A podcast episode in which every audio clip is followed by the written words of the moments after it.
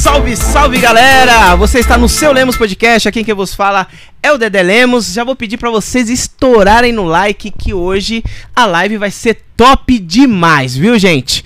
É, Juliana Cavalcante, uma boa noite, Juliana. Muito boa noite, Dedé Lemos, e a todos que já estão nos assistindo. Sejam muito bem-vindos a esse a essa edição que vai ser no mínimo polêmica. Será, Juliana? Do jeito que eu gosto. Do jeito que eu gosto. É aquele jeito.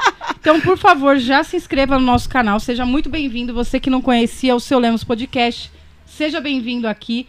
Sempre assunto legal por aqui. E hoje não é diferente. Então, segue também a gente nas redes sociais. A gente está no Instagram, no Facebook, no TikTok. No Google Podcast também, se você tem alguma plataforma de podcast em áudio que você ouve aí em áudio, Spotify e ou a sua melhor preferida, a gente também tá lá no Spotify. Só procurar se Lemos Podcast que você vai encontrar a gente por lá. É isso aí. E pra galera que quer mandar mensagem, Pode mandar todas as mensagens. Ó, eu, o Dedé fala que vai ler todas. Eu vou ler já, todas as mensagens. Porque crente não mente. A gente não vai ler todas. A gente não consegue ler todas porque vocês colocam muitas mensagens e a gente não consegue ler tudo. então a, a Juliana vai selecionar umas perguntas, algumas polêmicas, mensagens. É claro. manda, manda boa que a gente lê.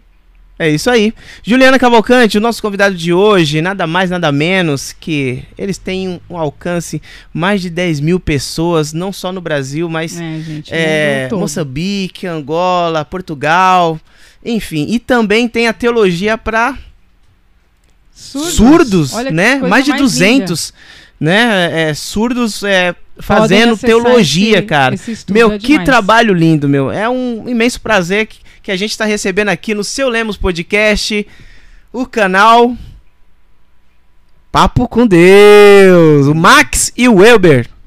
Olá. Acertei? Elber? Olha, Elber. Primeira vez que eu acerto, cara. Pra mim é Wilber. Tantos nomes, agora foi. Pelo menos você não chamou ele de Uber. Uber. Daí pra baixo. Já tem a profissão no nome já, hein? Gente, uma boa noite, gente. A polêmica é por causa do nome, a polêmica não é por causa da palavra, né? Exatamente, cara. Exatamente. Eu não podia. Eu sei que ele vai embora amanhã pro Rio, então eu posso perder o amigo, mas não vou perder a piada. Tá certo, tá certo. Você vai embora amanhã, rapaz? Eu vou embora amanhã, cara. Amanhã eu tô voltando pro Rio, mas, né, não sei quando vai ser o retorno. Pode ser mais breve possível, né? Dependendo de como a situação da vida anda, né? Isso é coisas pro futuro que a gente tá planejando aí. Pode crer. Agora me explica, como que começou o Papo com Deus? Cara, é... É muito louco, assim, né? Porque a, a gente vem de uma... De uma... É, e como é que eu posso dizer assim? Uma doutrinação de uma galera muito jovem, assim, que inspirou a gente. É, o Wilber, ele entrou aí praticamente há um ano atrás com a gente. Mas eu, eu assistia muito Jesus Cop, Douglas Gonçalves, Sim. aquela galera, e eu seguia muito eles, né? Então, você vai olhando aquele, aquele molde, assim, parece que você se identifica com aquilo, sabe? Você fala, pô, esse cara, esse cara fala aquilo que eu quero ouvir. E eu comecei a seguir esses caras. E em determinado momento eu falei, pô, eu quero fazer uma coisa jovem, né?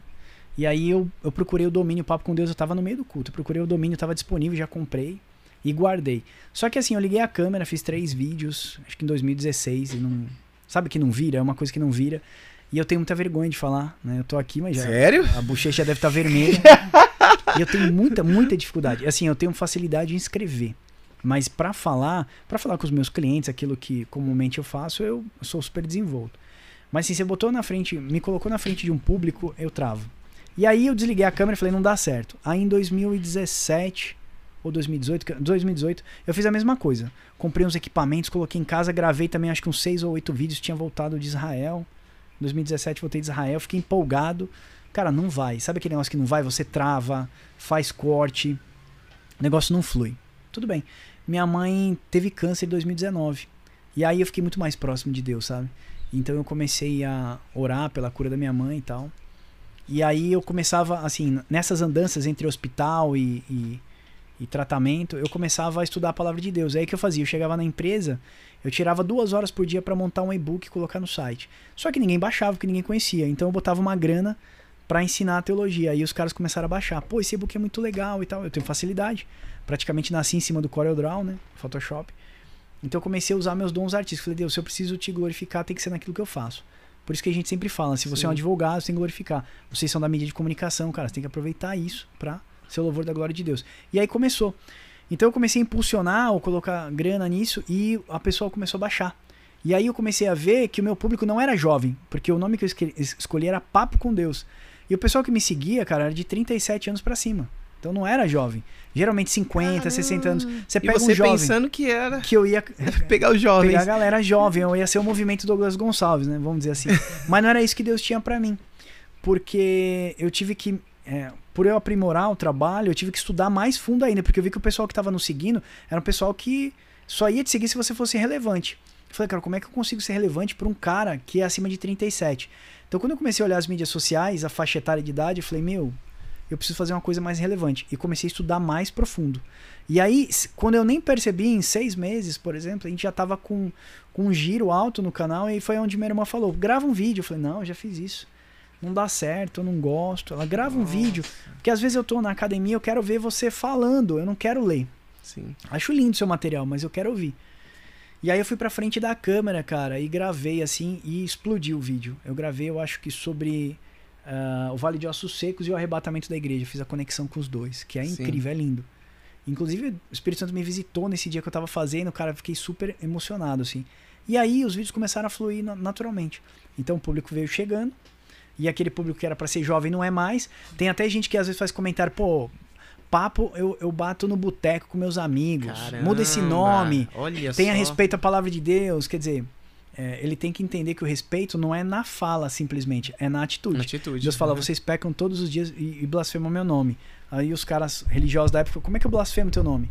Quando você fala uma coisa e não pratica aquilo que você fala. Então a gente tem que praticar aquilo que a gente fala, obviamente. Então aí as coisas foram fluindo e o Wilber veio ano passado, em janeiro do ano passado, né? Sim, foi. Tinha um canal. Eu já tinha um canal, tava começando a criar um canal também de teologia. E o Max estava no mesmo grupo que eu tava, que era um grupo de canais pequenos, né? Que estavam surgindo ali. E eu cheguei pra ele, cara, ano passado, final do ano passado, e joguei a verdade. Falei, cara, olha só, eu tô Vamos aí, né? Polêmica, né? Então vamos pra polêmica. É, falei, já começou, rapaz? É o Wilber que é o polêmico, tá? É. Eu sou o é, Ele é agitado, eu sou o calminho, mas. aí quando a galera viu, eu falei, que ia dar polêmica. Então, e eu falei, joguei limpo. Falei, Max, não quero mais fazer canal, não quero mais levar teologia, porque o pessoal que tá no YouTube, não tô generalizando, tá? mas os que a gente tinha um pouco de contato dava pra perceber, não tá fazendo isso para levar a palavra. Está fazendo isso porque quer se promover dentro do evangelho. Sim. Ou seja, as pessoas precisam de um grupo de aceitação, sabe? Uhum. Você tem que se fazer parte, você se sente incluído e aí você dividam essa porta, por levar a palavra, porque tem canais de referência e tal. Eu joguei limpo com o Max, falei, Max, ó, não quero mais, ó, tem isso aqui que tá acontecendo, a gente já trocava uma ideia sobre. Ele falou, cara, vem comigo com um papo com Deus, a gente tem uma ideia de fazer teologia gratuita, levar as coisas graças para as pessoas, aí eu falei, cara, eu vou entrar nessa aí. Aí a gente entrou, aí veio o projeto Libras logo em seguida. Ele falou, pô, tô com isso no, no coração pra fazer. Qual projeto você falou? Libras. Libras, Libras a Libras. Aí ele falou, tô com isso no coração pra fazer. Eu falei, ah, vamos cair pra dentro. E você vê que até hoje tudo que a gente faz é, de, é grátis, né, cara? A gente não tem ideia de ser youtuber.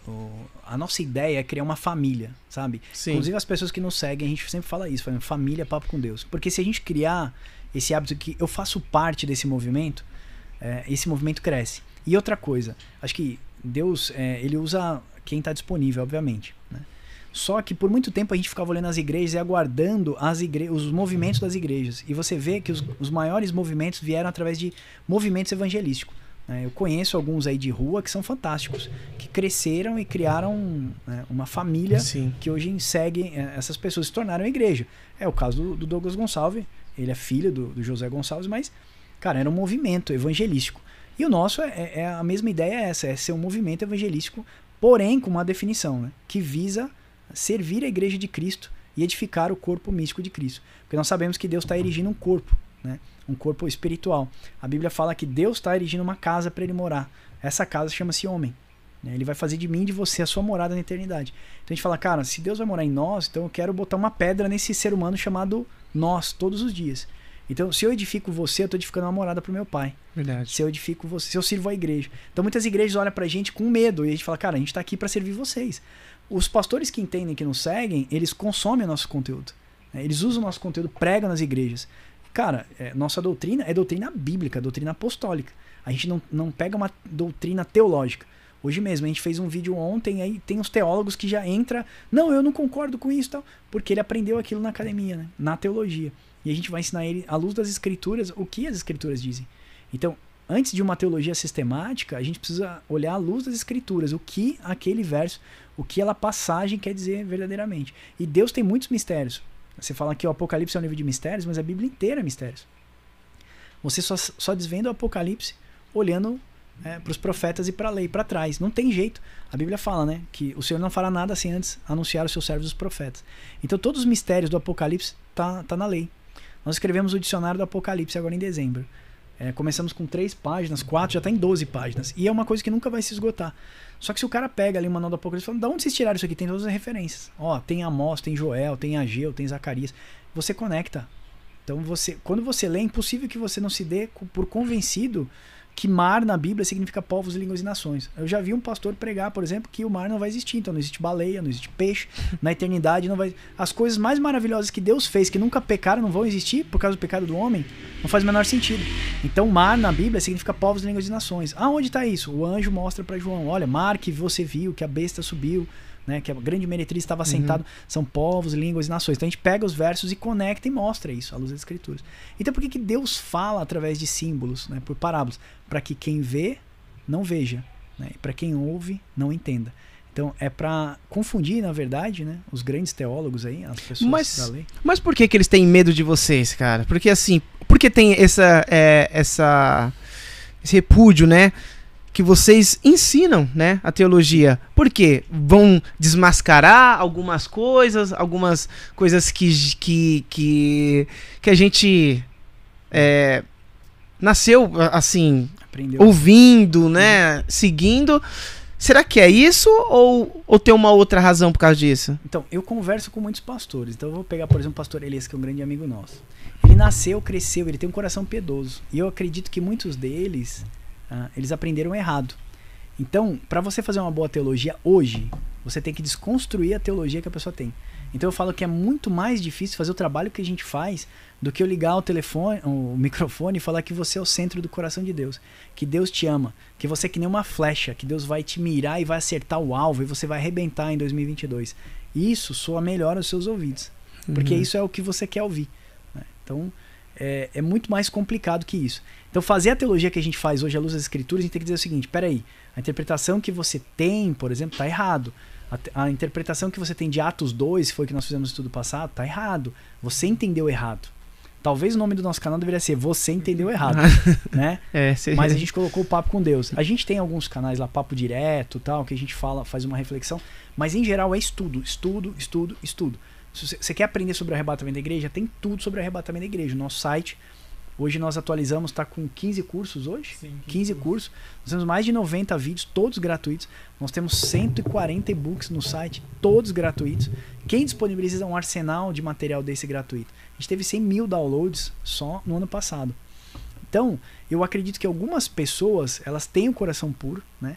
Mas elas aprenderam errado. Então tem uma barreira. Lembra que Paulo fala, olha, existe um muro de separação entre judeus e gentios? É como uhum. se fosse um muro entre nós e os pastores. Então precisa derrubar essa barreira para depois a gente fazer uma boa teologia. Os pastores que sabem de verdade, eles aprenderam errado e tem pessoas que são maliciosas e usam pra, para o erro mesmo. Eu vou dizer para você, para não ser leviano, é, são pouquíssimas pessoas que são assim, tá? Boa parte delas, eu diria que quase 90%, aprenderam errado mesmo. Então, para você mostrar o erro para ele, você tem que sentar e mostrar linha a linha. Por isso que às vezes a gente consegue fazer um vídeo de 10 minutos. Nossos vídeos são de 30, 40 minutos, às vezes de uma hora e meia, porque é uma, é uma doutrina. E como é que você desconstrói uma doutrina? Por exemplo, você fala para você que você morreu e você não vai pro céu. Você nasceu, cresceu e aprendeu que você vai pro céu. Como é que eu falo para você que se você morreu você vai pro inferno?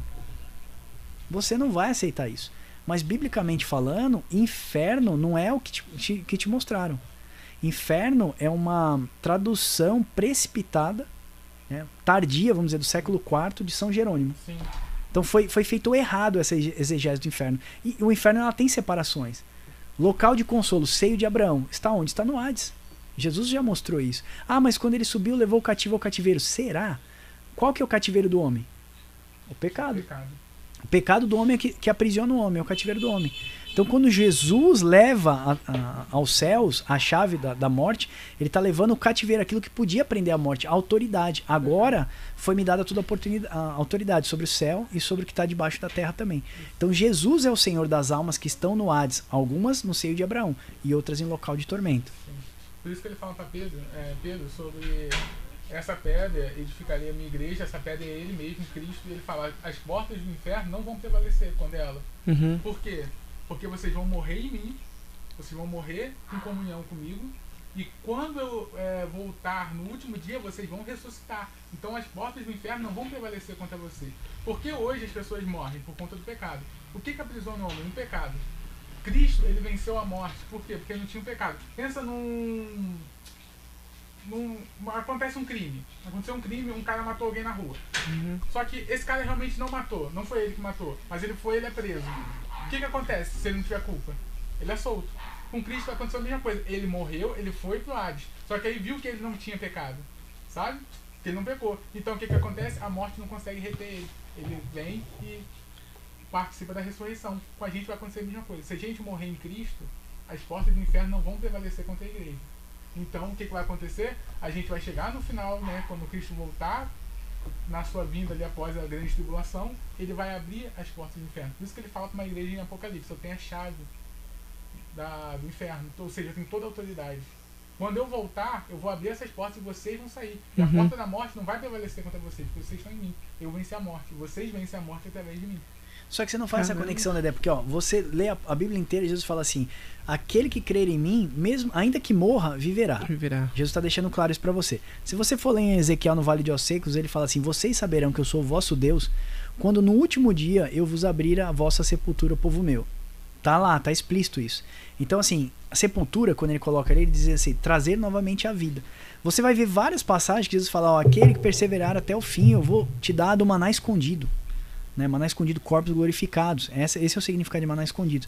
Porque o seu pai, seus pais comeram maná no deserto, mas eles morreram. Porque símbolo do pecado, da lei. Agora, assim, aquele que acreditar em mim, eu, eu vou dar um corpo glorificado, que é a nova Jerusalém que você vai ver em Apocalipse 21. Então, quando você vai conectando os versos, você vai conseguindo mostrar para ele que a doutrina do céu, por exemplo, é uma doutrina errada. Eu não estou dizendo que nós não vamos subir aos céus, tanto que seremos arrebatados Mesmo. nas nuvens. Mas o céu não é o, o destino final dos homens. Cristo desce e reina na terra, mil anos, restabelecendo todas as coisas. Para quê? Para depois ele queimar tudo? Não, não faz sentido. Então, a nossa ideia, à luz das escrituras, mostrar mesmo como os apóstolos acreditavam, né? Os primeiros, uh, uh, os discípulos de Cristo e os primeiros pais da igreja.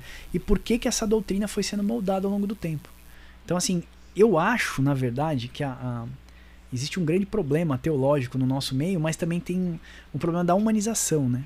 Eu acho que o mundo entrou muito dentro da igreja. A igreja foi feita para contagiar o mundo, mas o mundo acabou contagiando a igreja. Uhum. A igreja precisava influenciar o mundo. Sim. Mas a gente está sendo influenciado pelo mundo. Então está sendo o contrário. Mas eu, eu vou entrar nesse Se aspecto. adaptando ao mundo, é, né? Lá na Se frente adaptando. eu quero falar sobre Sim. isso. Uhum. Então de, vamos deixar um pouquinho mais para frente, mais tarde. Galera, antes de vocês continuarem, eu preciso testar o som, o microfone do Elber que não está saindo. Ah, é? é? E tá tudo aumentado aqui, não tá saindo só a voz ambiente, a galera tá ouvindo baixo. Tá bom. Ah, a gente tá vai consertar aqui, tá, gente? Perfeito. Continua mandando mensagem aí, pessoal. É Até se vocês estão me ouvindo também, porque eu tô ouvindo o Max, tô ouvindo. Aí. Estão me ouvindo. Galera, já queremos até pedir desculpas, porque tá tendo uns raios lá fora e se a conexão der uma uma travada é por conta disso, viu, gente? Olha lá, ó. Tá indo e voltando. Som. Elber tá pode falar. Tá indo e voltando. Vamos Deixa lá. eu colocar aqui o fone. É, testa o Elber aí. Tá indo, tá bom? Agora sim. Show. Foi? Chegou? Beleza. Pronto, gente.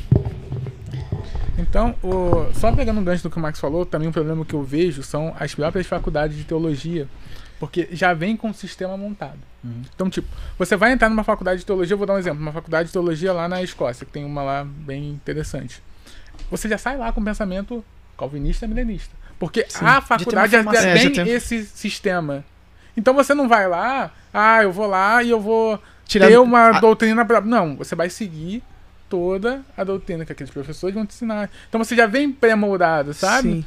Então é meio difícil. Então você tem os pastores assim que conseguem fazer o um mestrado fora, já vem com essas doutrinas, é. calvinista, milenista, e os que não têm, como por exemplo o Max falou, o pastor Eli já vem sendo ensinados desde lá de trás. Então a gente tem, a gente tá nesse meio termo aí de tentar chegar em um, chegar no, em outro. Você sabe Entendi. que quando às vezes a gente tá com uma dificuldade, alguma passagem assim, e não é, não é raro isso acontecer, não, isso acontece com muita frequência. Aí eu consulto o Wesleyano, que está lá em Minas Gerais, que é um parceiro nosso também, ele faz parte do Papo com Deus, ele cuida das mídias sociais. Ele tem muito comentarista bíblico, né? Eu falo, cara, o que, que os comentaristas falam sobre isso e quais os comentaristas? Qual que é a dificuldade? O comentarista ele já tem uma visão. Muitos deles têm uma visão dispensacionalista, tem uma visão amilenista, tem uma visão pré-tribulacionista. Então é difícil, cara. Porque o cara já tem uma formação da ideia.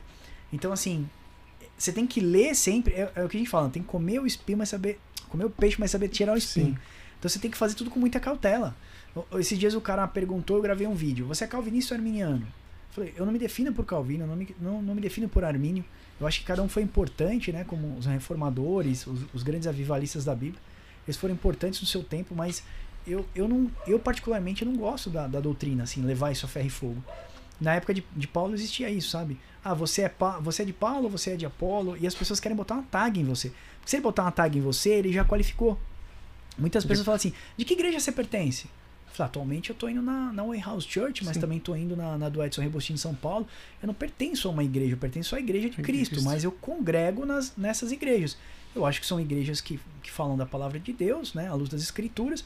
Uma preza pela família, outro, o Edson Rebostini é um excelente expositor, ele abre a Bíblia, faz exposição. Vamos ler Romanos 1, 1 2 e 3. Cara, é difícil ver isso na igreja.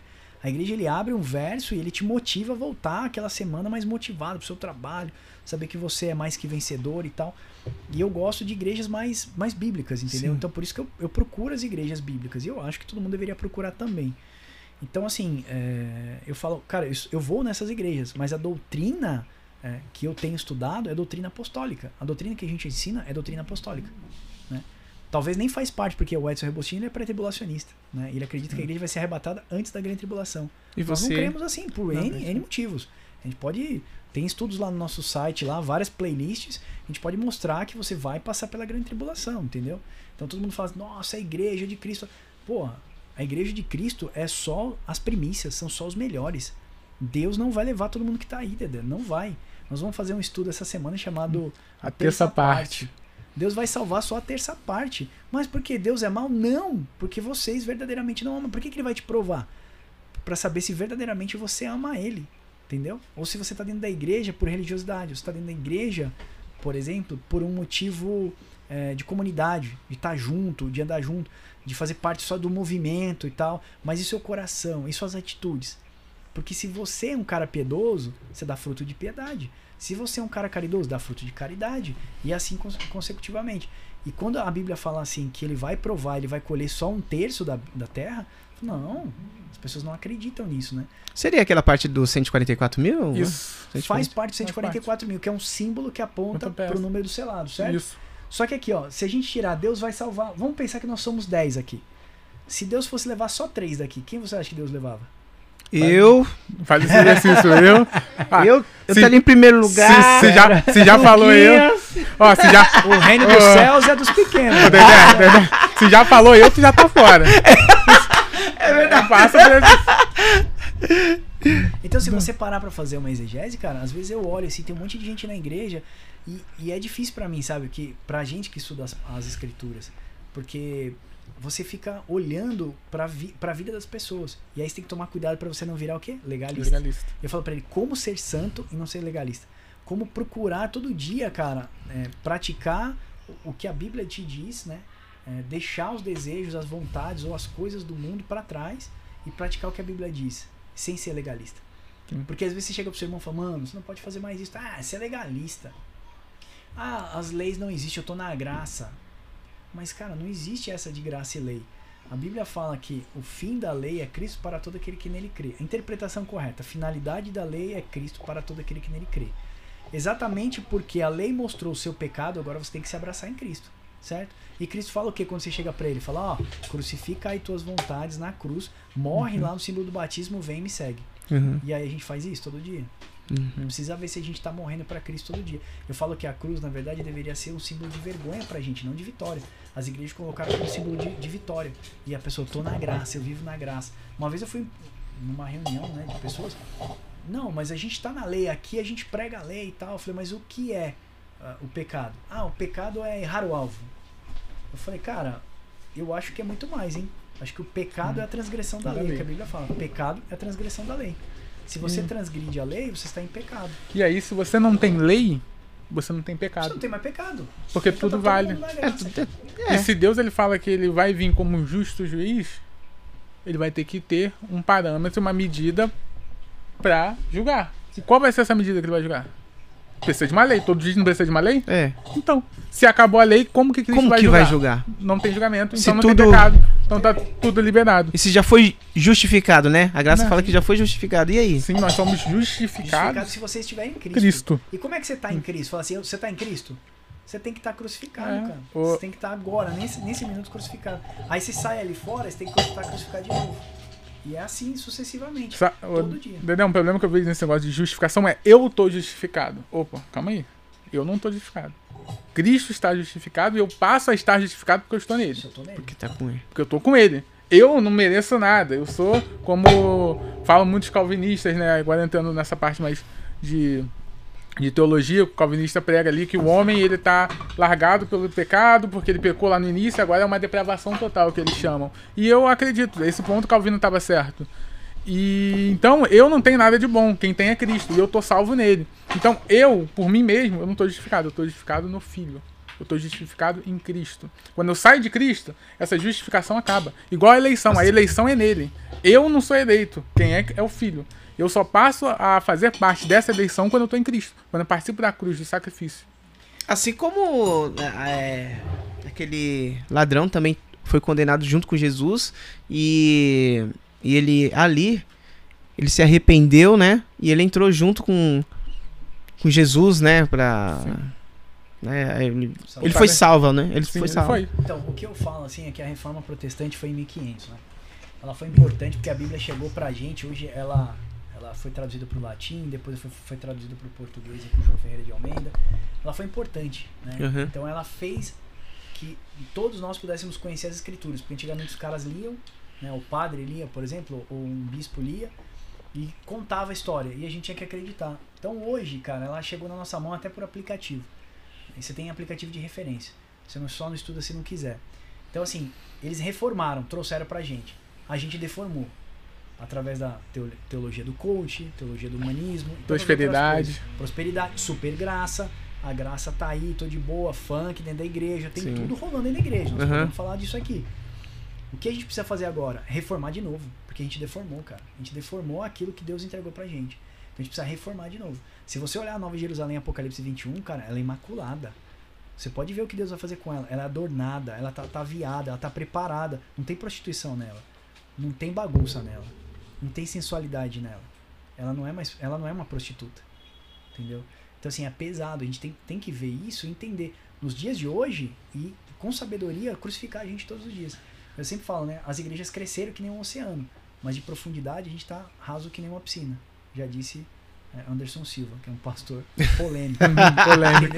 Então eu concordo com ele nesse aspecto, cara. Eu acho que a gente precisa trazer o povo para entendimento. Eu queria demais, cara, chegar no domingo, o cara abrir a Bíblia, igual a gente viu lá domingo, né? O cara abre a Bíblia e faz exposição do texto. Pregação expositiva. Porque o cara abre lá e, pô, sei lá, fala da fornalha de fogo ardente. Aí fala que viu três pessoas, Jesus esteve com ele, ele foi salvo e assim você vai ser. Eu não sei qual é o problema que você está passando. Já viu isso na igreja? Sim. Eu não sei qual é a sua dificuldade. Eu não sei. Olha só como ficou antropocêntrico a mensagem. Acabou Cristo. Agora é você. Eu não sei o que está acontecendo, mas Deus vai fazer na sua vida. Deus virou o garçom. Se ele tivesse aqui hoje, o símbolo da verdade é que ele estaria servindo a gente. Sim. Entendeu? Tá ao contrário.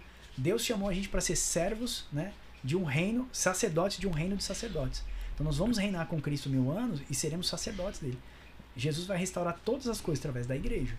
Então assim, a ideia mesmo é que chegasse no domingo e o pastor ensinasse lá na frente. Eu vou ensinar. Tem essa passagem aqui do, do poço de Jacó, eu vou ensinar essa passagem para você. Ó, a samaritana era tal coisa, tal, dá toda a exposição, explica, fala por que, que teve aquela divisão, divisão do reino, os samaritanos foram para a Síria, voltaram. cultuar outros deuses, tudo. Mas será que, que isso, vamos, vamos dizer, que isso atrai pessoas? Atrai. O que, que você acha? Já que você já deu. Juliana, já começou a polêmica, hein? é sobre isso. Meu, o que, que você acha dessas igrejas? É, exemplo, igreja mundial, igreja universal, que eles é, lidam muito com a, com a pegada de prosperidade, eles frisam muito disso, né? Uhum. Antes, antes de vocês responderem, já vamos falar do nosso patrocinador. Ó, já vou. No meio da polêmica, hein? Juliana, tá pesada essa pizza aqui, hein? Nossa, nem vou falar o que, que, o, que, que o Blade mandou aí hoje. Galera, manda pra mim, Juliana, aqui, ó. Aqui. Pessoal, patrocinador oficial do Seu Lemos Podcast, Blade Pizza. Cara, essas pizzas dele aqui. Ô, Blade, você sempre arregue...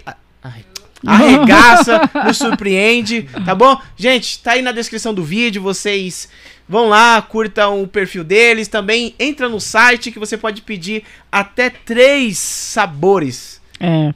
Meu, tem sabores. Top, top. Você pode pedir a doce e a salgadas Tudo junto. junto. Blade sempre arregaça. Oh. E hoje ele mandou uma meia Blade, Blade e meia grega. Que loucura é essa? Que loucura, liga nessa loucura. Borda vulcão. É. Borda vulcão. Olha só.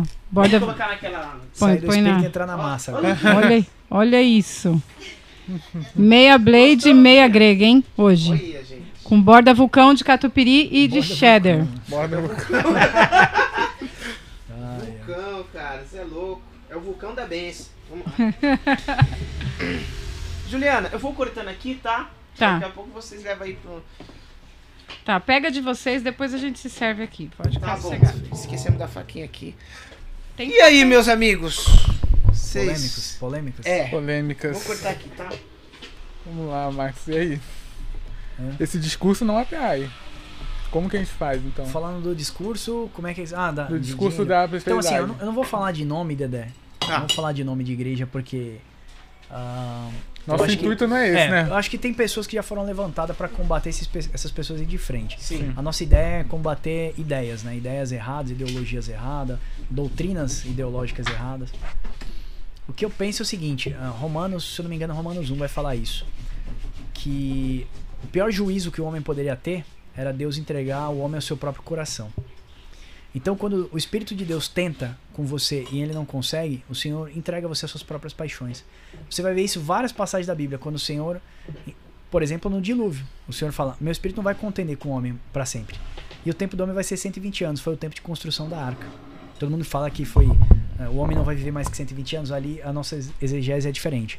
Ali é que o tempo que o Espírito Santo ia dar de, de misericórdia e arrependimento para eles era 120 anos.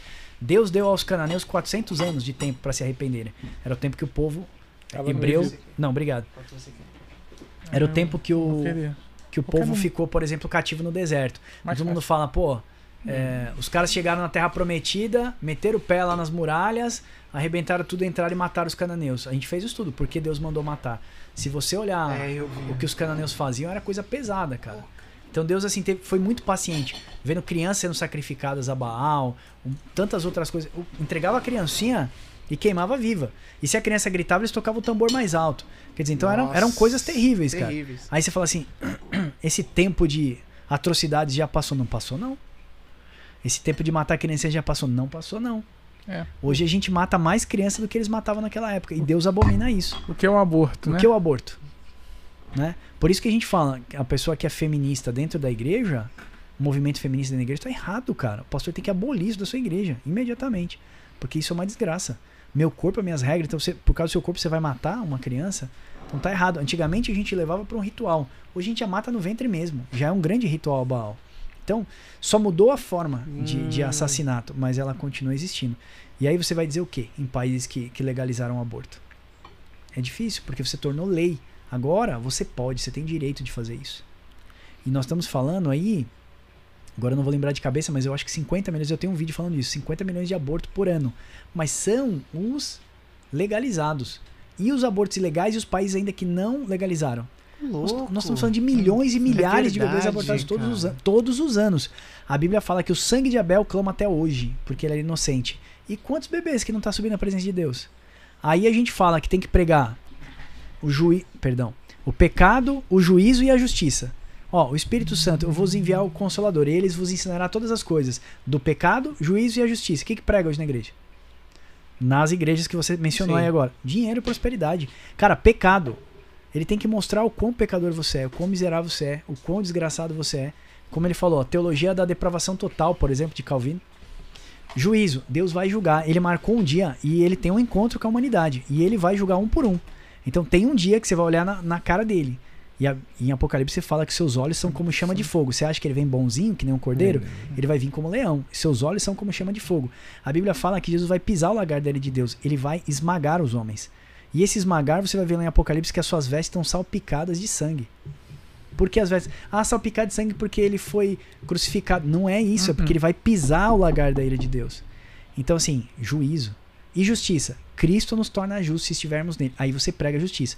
Agora você chega na igreja e fala: olha, igual uma irmã, quando a gente fazia com os moradores de rua no trabalho, falava assim: Vai, Max, fala para ele, prega para ele que, que Deus tem um plano na vida dele. Que se ele se converter, Deus vai dar um emprego para ele, vai dar uma condição de vida melhor. Cara, a, a, a despeito que Deus pode fazer, não é esse o objetivo do evangelho. O objetivo do evangelho é redimir o homem com Deus. A gente sempre coloca essa colocação. Deus estava em Cristo, né? reconciliando o mundo consigo mesmo e não nos imputando as nossas transgressões. Simples. Qualquer coisa fora disso não é evangelho. É qualquer outra coisa. Entendeu? Esse é o evangelho. E o que, que o, o, o, Espírito Santo faz na sua mente? O que, que o Espírito Santo faz em você? Ele vai te mostrar o seu pecado, o juízo e a justiça. Ah, mas já mostrou. Amanhã ele vai mostrar de novo. Ah, e amanhã ele vai mostrar de novo. Porque e, o selo de Deus, que é o Espírito Santo, que você vê em Apocalipse na testa dos homens, é o pensamento. Se ele muda o seu pensamento, ele molda o seu comportamento. A gente sempre fala, cuidado com aquilo que você pensa, cuidado com aquilo que você tem visto, assistido, ouvido. Porque pensamento modela comportamento. Então o Espírito Santo veio moldar o nosso pensamento para que moldasse o nosso comportamento. As leis morais do Senhor. Perfeito. E uma Nossa. coisa que o Marcos falou, Romanos, que ele fala que Deus deixou os homens com seus próprios desejos, a gente tem que entender que nós não somos livres mais. Ou nós somos escravos de Cristo, ou nós somos escravos do pecado. Não tem meio não termo. Tem meio não termo. tem meio termo. Porque se eu não estou em Cristo, eu estou obedecendo às minhas vontades, os meus desejos, as minhas carnes. E o coração do homem é inclinado para o mal. Então, se eu estou obedecendo os meus desejos, eu sou escravo dos meus desejos. Por isso que você vê pessoas que chegam e falam: Ah, eu não consigo parar de beber, até do mundo mesmo. Pô, queria dar uma parada de beber, eu não consigo. Ah, eu não consigo parar de sair. Ah, eu não consigo ficar num relacionamento só. Por quê? Porque você é escravo dos seus desejos, você está condicionado a isso. Quando você vem para Cristo, ele te liberta. Aí que tá, ele te liberta, mas para ele. Por isso que você vai ver que todas as cartas ali vão, vão começar com uma saudação no início. Paulo, eu, Paulo, servo. A palavra ali no grego é doulos, escravo. Eu, Paulo, escravo de Cristo. Pedro, eu, escravo de Cristo. Por quê? Porque eu me entreguei a Cristo. Eu sou escravo dele. Minha vontade é, é do Senhor. É. Eu, não, eu não vivo mais em mim. Quem vive é Cristo. Porque se eu for viver em mim, eu vou ser escravo dos meus desejos. Eu vou ser escravo da minha carne. Então não tem essa, ah, hoje eu sou, eu não sou ateu, eu sou livre. Não, você está sendo escravo dos seus desejos, você está sendo escravo da sua mente. Então não tem essa liberdade. Ou você está sendo servo de Cristo, ou você está sendo servo do pecado, você está condicionando, fazendo as obras para o pecado. A gente não está dificultando, o evangelho é esse. A gente não está querendo ser aquilo que eu te falei, santarrão ou legalistas. O evangelho é esse. Eu só sei que eu estou errado porque existe a lei. Se você abolir a lei, não tem mais erro. O que, que, eu, que as pessoas estão fazendo? Doutrinação. Vamos tirar as igrejas daqui. Vamos tirar os deputados que são cristãos daqui. Vamos tirar os caras que. Por que, que eles querem abolir as igrejas? Isolar as igrejas? Se você isolar a lei, você pode viver na prática do seu pecado. Não é? O que, que a Constituinte de 1988 fala? Que um homem e uma mulher formam um casal. E que ambos geram prole. Isso é dado o nome de família. O que, que o STF fez? Foi lá e criou uma liminar para que pudesse casar qualquer um à vontade. Se você quiser casar com quem você quiser, você casa. Eu sou contra? Não, eles fazem da vida deles o que eles querem. É uma liberdade, né? É uma né? liberdade. Mas aquilo foi erigido pela, pela a Constituição foi baseada nas escrituras. Uma vez que você viola a Constituição, violou as escrituras, você não tem mais lei, você faz o que você quer. E isso vai acontecer, ó, um monte. Olha quanto, quantas liminares a gente vê rodando por aí. Então isso vai só se intensificar daqui para frente. Né? Tirando as leis morais de Deus, eu fico livre para fazer aquilo que eu quero. Mas assim, é, é, a gente tá vendo que as, o fim, né? Parece que tá tão evidente os sinais de, de Mateus 24. É, é, assim, quando eu entrei na igreja, sempre vivia falando sobre isso, né? Sobre, ah, pai matando vezes. Mas não aparecia muito. Não, né? não bem longe. Pra mim era fazer, meu, quando eu tiver velhinho, é, com os meus, né? E hoje tá muito evidente, né? E falta muito para Jesus voltar, cara. Eita. Então, aí, aí pega, né? Porque a gente tá no meio de uma grande pan, né? Você já sabe o que a gente tá vivendo aí. Não vou falar para não dar restrição pro seu canal. E o autoritarismo apareceu. E em cima disso, a gente percebe que existe uma ideologia política né, e uma ideologia de doutrinação e de controle. Eu não sou eu que estou falando, tá?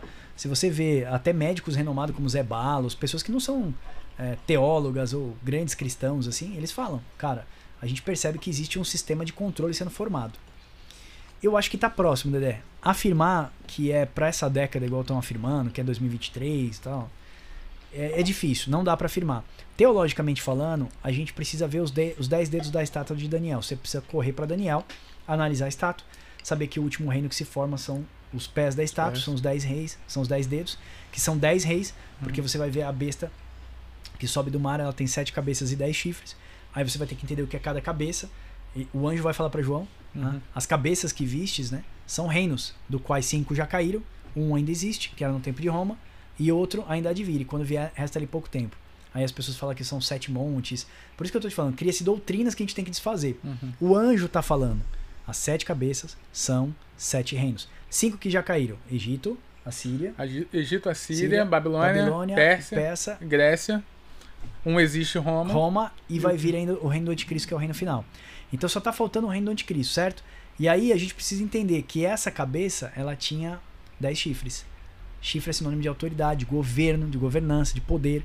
Nós acreditamos que são países, são 10 países, óbvio. É uma liga de 10 países. Aí o pessoal colocou a estátua da ONU, que você da deve ONU, dar um é. gancho aí. É. Não, é a ONU, tal, tal. Mas nós não vemos a, os 10 reinos em evidência, porque os 10 reinos vão dar poder ao chifre pequeno, que é um chifre. E ele vai se tornar grande. E ele vai governar todos os outros. Então, não tem essa evidência mundial desse, governa desse cara, não tem esses, esses 10 reinos aí formados, não tem essa autoridade, esse poder. E nós te também teremos três anos e meio de uma falsa paz e depois três anos e meio de grande tribulação. Diferente do que as pessoas falam, a última semana de Daniel são sete anos finais. Porém, ele starta com três anos e meio de uma falsa paz. Porque uhum. o Cavaleiro Branco ele vem com arco, mas ele não vem com flecha.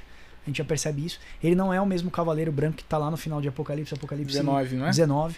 Eu acho que é Apocalipse 19. Então ele não é o mesmo Cavaleiro Branco, tá? Um vem vencendo e para vencer, que aí no caso é o, o anticristo, que ele vem, ele vai ganhar a confiança de todos, vai gerar uma grande apostasia e depois os três anos e meio finais. Diferente também do que falam de grande apostasia é a construção do terceiro templo, porque Jesus falou: olha, é, é, quando a abominação desoladora que falou o profeta Daniel acontecer, estiver no lugar santo, estiver no lugar santo, então fujam. Jesus está falando, ele não está mandando você ficar quieto, ele está mandando você fugir. Então vamos entender tudo isso. O que é abominação desoladora? Foi feito algumas abominações no templo, como por exemplo, sacrifício de porcos Sim. e rituais dentro do templo de Salomão, que foram profanados, e Daniel chamou aquilo de abominação desoladora. E ela é uma profecia de duplo cumprimento que vai acontecer de novo no final.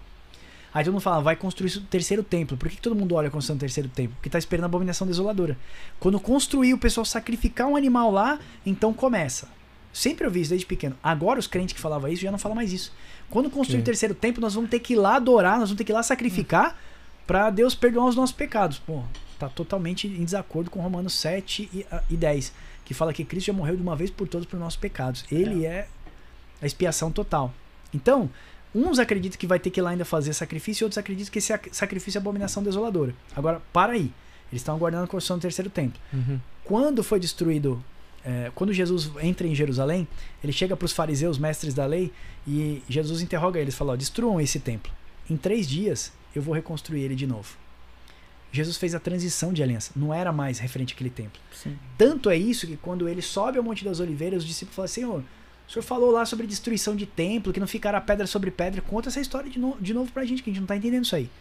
E Jesus vai lá e dá aquele sermão para eles, de Mateus 24. Entrega tudo aquilo ali para eles. Que Jesus está mostrando? Que aquele templo seria destruído. E que agora nós passamos a ser o templo do Espírito Santo. Por isso que eu falo que falta conexões. Você sabe que você é o templo do Espírito Santo, mas você está esperando construir o terceiro templo. Olha a confusão mental. Você sabe que você é sacerdote desse templo, mas você está esperando a Nova Jerusalém para você ser sacerdote lá. E aí começa a criar uma confusão. Você sabe que Israel, por exemplo, negou o, Messi negou o Messias. Né? Crucificaram o Senhor Jesus Cristo. Mas você acredita que Israel é terra santa. Você acredita que Israel é santa. A Bíblia não chama Israel de santa. A Bíblia chama Israel de prostituta. Ô, louco! Opa! É mesmo, não né? Não sou eu, não. Ezequiel, Como... Jeremias, Isaías. E todo mundo falando que. Zacarias. Assim, é, era Terra Santa. Então, pá. eu fui lá. Eu fui lá, eu adorei, botei a mão no muro das lamentações. Eu idolatrei aquilo, porque eu, eu acreditava assim, eu aprendi errado. Quando eu fui para as escrituras, eu falei, mas peraí, tá errado, lá é santo. Dedé, pensa o seguinte: por que precisa de uma nova Jerusalém se tem. Por que precisa de uma nova Jerusalém? Porque a velha já não, não presta mais. Gálatas 4, Paulo vai falar que a que está aqui, que a Jerusalém que está aqui, ela é escrava com suas filhas. Todo mundo que, que, que olha para Jerusalém, idolatra Jerusalém, é escravo dela. Ela é um cálice de estontear para todas as nações. Ela está envolvida em boa parte da política mundial. Sim. Ok? E por que, que tem uma nova Jerusalém? Porque a promessa agora não é mais do Sinai. No Sinai, os nossos pais, nossos antepassados, eles adulteraram a palavra de Deus. Eles se rebelaram contra o Senhor. Eles viviam em rebeldia contra o Senhor. Agora, a promessa está sobre Jerusalém que é de cima. E quem acredita nas promessas do Senhor, então cuida desse templo aqui. Né? E vai se conectar. Porque quando nós estamos juntos, nós somos um templo onde Deus habita.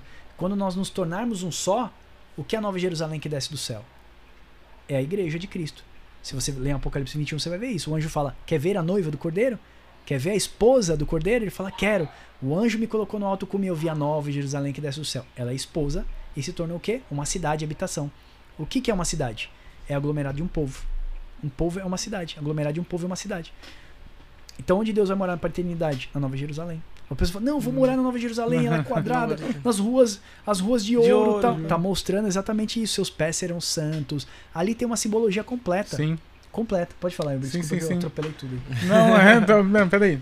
Quer coca? Quer não, não, não, obrigado. É, você vê na Nova Jerusalém, como está falando, 12 portas, 12 fundamentos, um muro de 144 côvados, e não é por, não é por enfeite que tá aquilo ali. Aquilo ali são símbolos que apontam para algo, né? Agora, como o Max estava falando ali da, da idolatria, é realmente que isso que acontece. E como que a gente vai falar que uma cidade que negou o Messias é santo? É. Cristo vai falar: quem não tem a mim, não tem o Pai. Como que a gente vai falar que aquela cidade é santa se ela matou Cristo? Se aquele povo matou Jesus, não aceita Jesus como filho de Deus. E Cristo fala: quem não tem a mim, não tem o pai. Não tem o pai. pai. E, quem, e quem, quem é o Israel de Deus? Quem é o povo santo hoje? Quem é o povo santo? A igreja? Seria? A igreja. Sim. Mas por que, que as pessoas falam que o judeu é o povo santo? Então, a gente tem um estudo no canal só falando nisso. Esquece o canal, é promessa? vamos falar no site. É promessa? Né? Seria promessa? Porque as pessoas pegam assim, Deus escolheu uma nação, uma etnia. A gente tem um estudo chamado Três Árvores, que é a, a, a, a figueira, a oliveira, a figueira, a videira e a oliveira. A figueira era Israel, e, e ainda é Israel. Ela foi feita para dar frutos e ela nunca deu frutos para Deus. É. E aí, o que, que, Deus fala? Fala assim: olha, se você não der frutos, eu vou chegar adubo em você de novo. Olha a parábola da figueira que Jesus fala nos evangelhos. O, o, o, o dono da vinha queria cortar aquela figueira. O dono da, da, da, da videira, ele falou: eu quero cortar ela. E Jesus fala: não, vamos chegar um pouco mais de adubo nela. Vamos chegar um pouquinho mais de adubo nela até que ela. Essa? Vamos chegar um pouquinho mais de adubo nela para que ela cresça novamente. E Deus está dando tempo de misericórdia para os judeus né, até a sua vinda. Eu acredito que os judeus que, que são messiânicos, que se converteram a Jesus Cristo e tal, eles estão passando por uma transformação. Mas os judeus ortodoxos, aquelas castas todas de judeus, eles precisam aceitar Jesus Cristo na última hora. Tem pessoas que falam que no, no, no dia de grande aflição eles vão clamar e o Senhor vai salvar ele, ele na última hora. Quando Jesus estiver voltando. Mas quando Jesus estiver voltando, a gente está voltando com a igreja glorificada. Aí não tem, não tem mais abertura para glorificação. Né? Ele tem abertura, pro, de repente, para uma vida milenar com Cristo. Né? Mas ele não tem mais abertura para ser a Nova Jerusalém. Porque também tem essa questão. Né? O milênio vai ser startado, mas vai existir nações no milênio que vão restar depois da grande tribulação. Que não está nem perto de acontecer o que está acontecendo aqui. Vai ser bem pior, vai ser muito pior mesmo. A gente vai perder as nossas propriedades, a gente vai perder a nossa liberdade. Vai ser uma coisa bem difícil. Então, quando a gente faz esse estudo, a Jerusalém de baixo, a Jerusalém de cima, promessa do Monte Sinai, promessa do Monte Sião. A gente pega todos os profetas e conecta tudo para você, você olha no Apocalipse e entende. Se você ler Galatas 4, você vai entender. Se a pessoa que estiver aqui assistindo a gente ler Galatas 4, ela vai entender. Melhor, só um ponto. Legal o texto todo, que vai tratar todo sobre isso, a carta toda. É, são só seis capítulos, legal o texto isso. todo, que você já vai estar com a mente já aberta. aberta. Agora, se você for no nosso site papocomdeus.com.br, lá tem os cursos, são 15 cursos.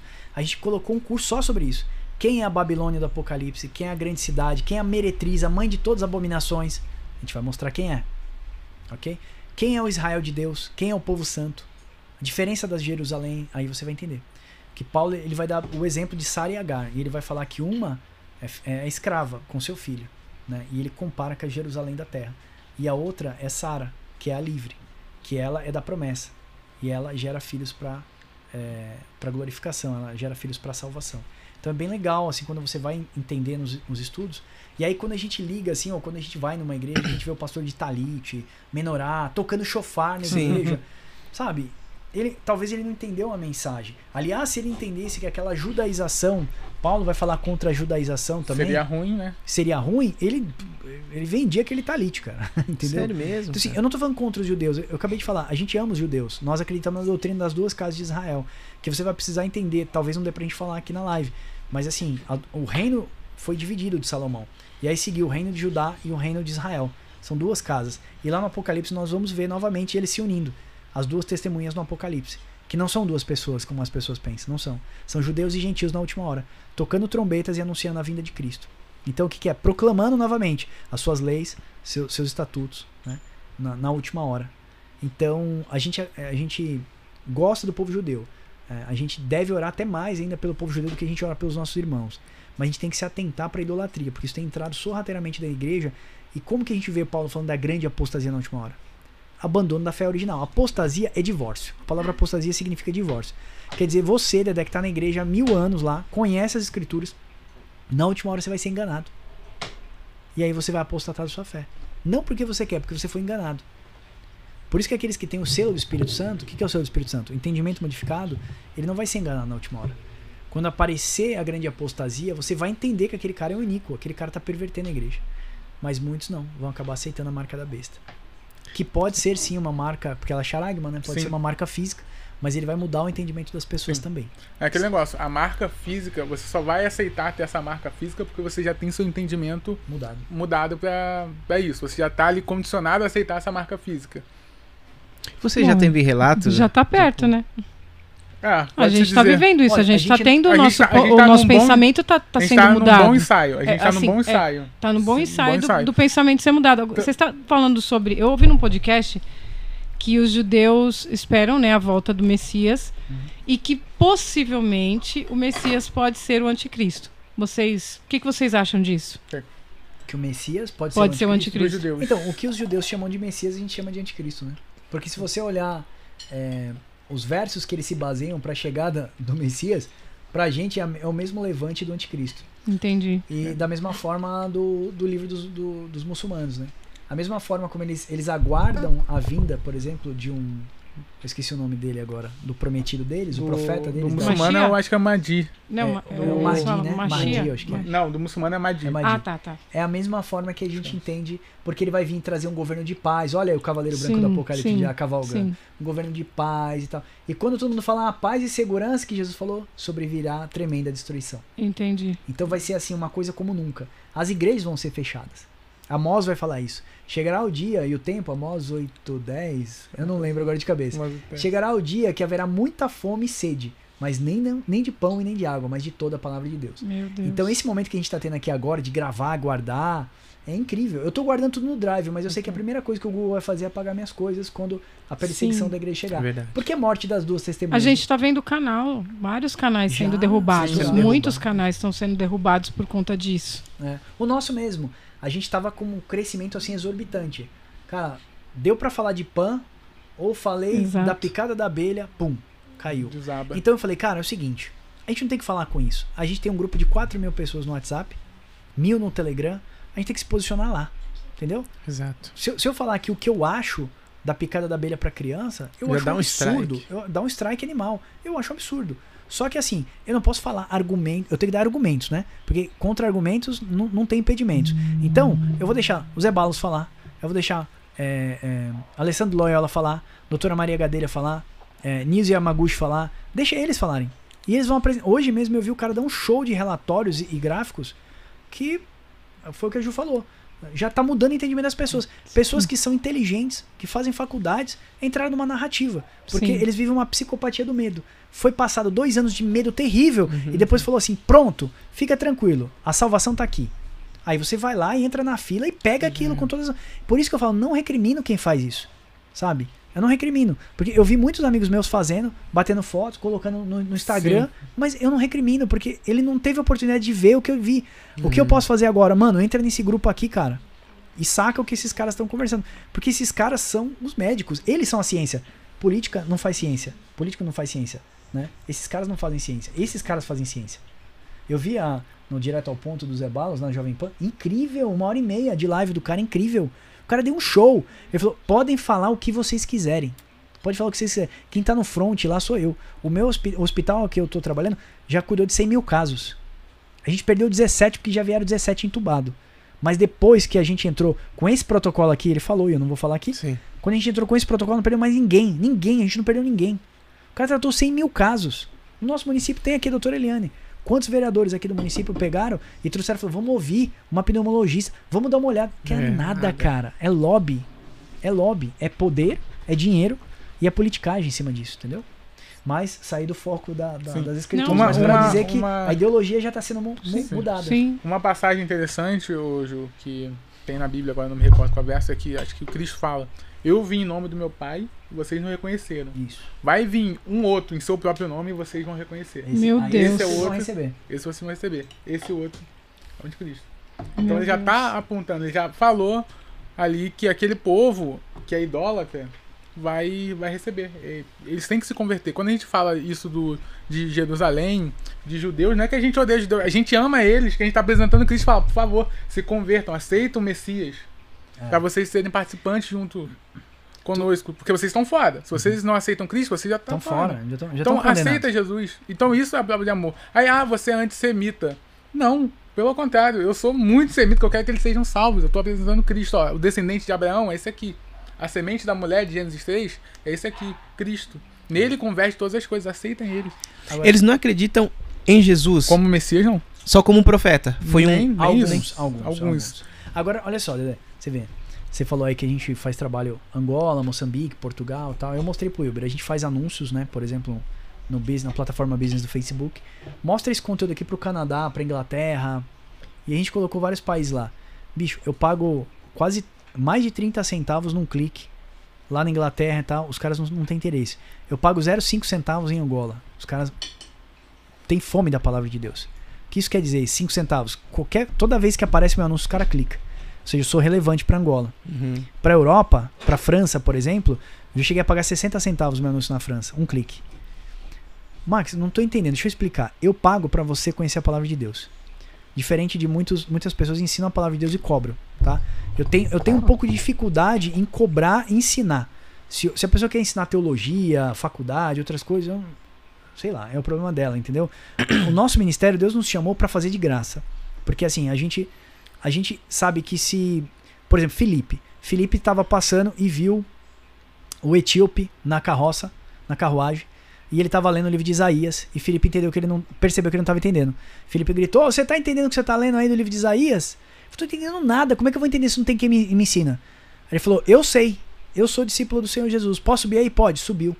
E a Bíblia fala que lá na frente o etíope se converteu. Falou: Nossa. O que, que, me impede de ser batizado? Ele falou: Nada. Falou, Tem um rio aqui que me impede de ser batizado. Nada. E batiza agora. Pum. E foi lá e batizou o cara. Então, assim, ele cobrou? Não. Ele pediu, sei lá, um cavalo. Me dá um cavalo aí pelo. não, não. O apóstolo Paulo pregava pedindo um cavalo? Um camelo. O cara atravessava, ele fez várias viagens missionárias. Será que ele não pediu um camelinho? Não. Paulo foi, foi ensinado por Gamaliel. Vamos dizer que hoje aqui seria o MIT das faculdades certo? MIT da faculdade. O cara tomava vinho nobre. O cara, Gamaliel, era membro do Sinédrio. Ele entendia de política. Paulo entendia de política. Ele era um cara top. Paulo perdeu tudo, mano. Ele foi sustentado pelas igrejas. Vai olhar lá oferta missionária. E às vezes ele ainda fala assim, numas passagens: para não ser pesado aos meus irmãos, eu fiz tendas ainda para ajudar. Então ele era construtor de tendas em algumas horas, em épocas, para não ser pesado. Porque ele entendeu que o reino de Cristo não é comida nem bebida. O reino de Cristo é espiritual. Como que o reino de Cristo é chegado? Jesus entra pela região da Galiléia e fala assim: ó, é, o reino de Cristo é chegado, arrependam-se. Ele tá maluco? Como que é chegado? Roma continuou oprimindo, matou e destruiu Jerusalém ainda. O reino de Cristo é espiritual.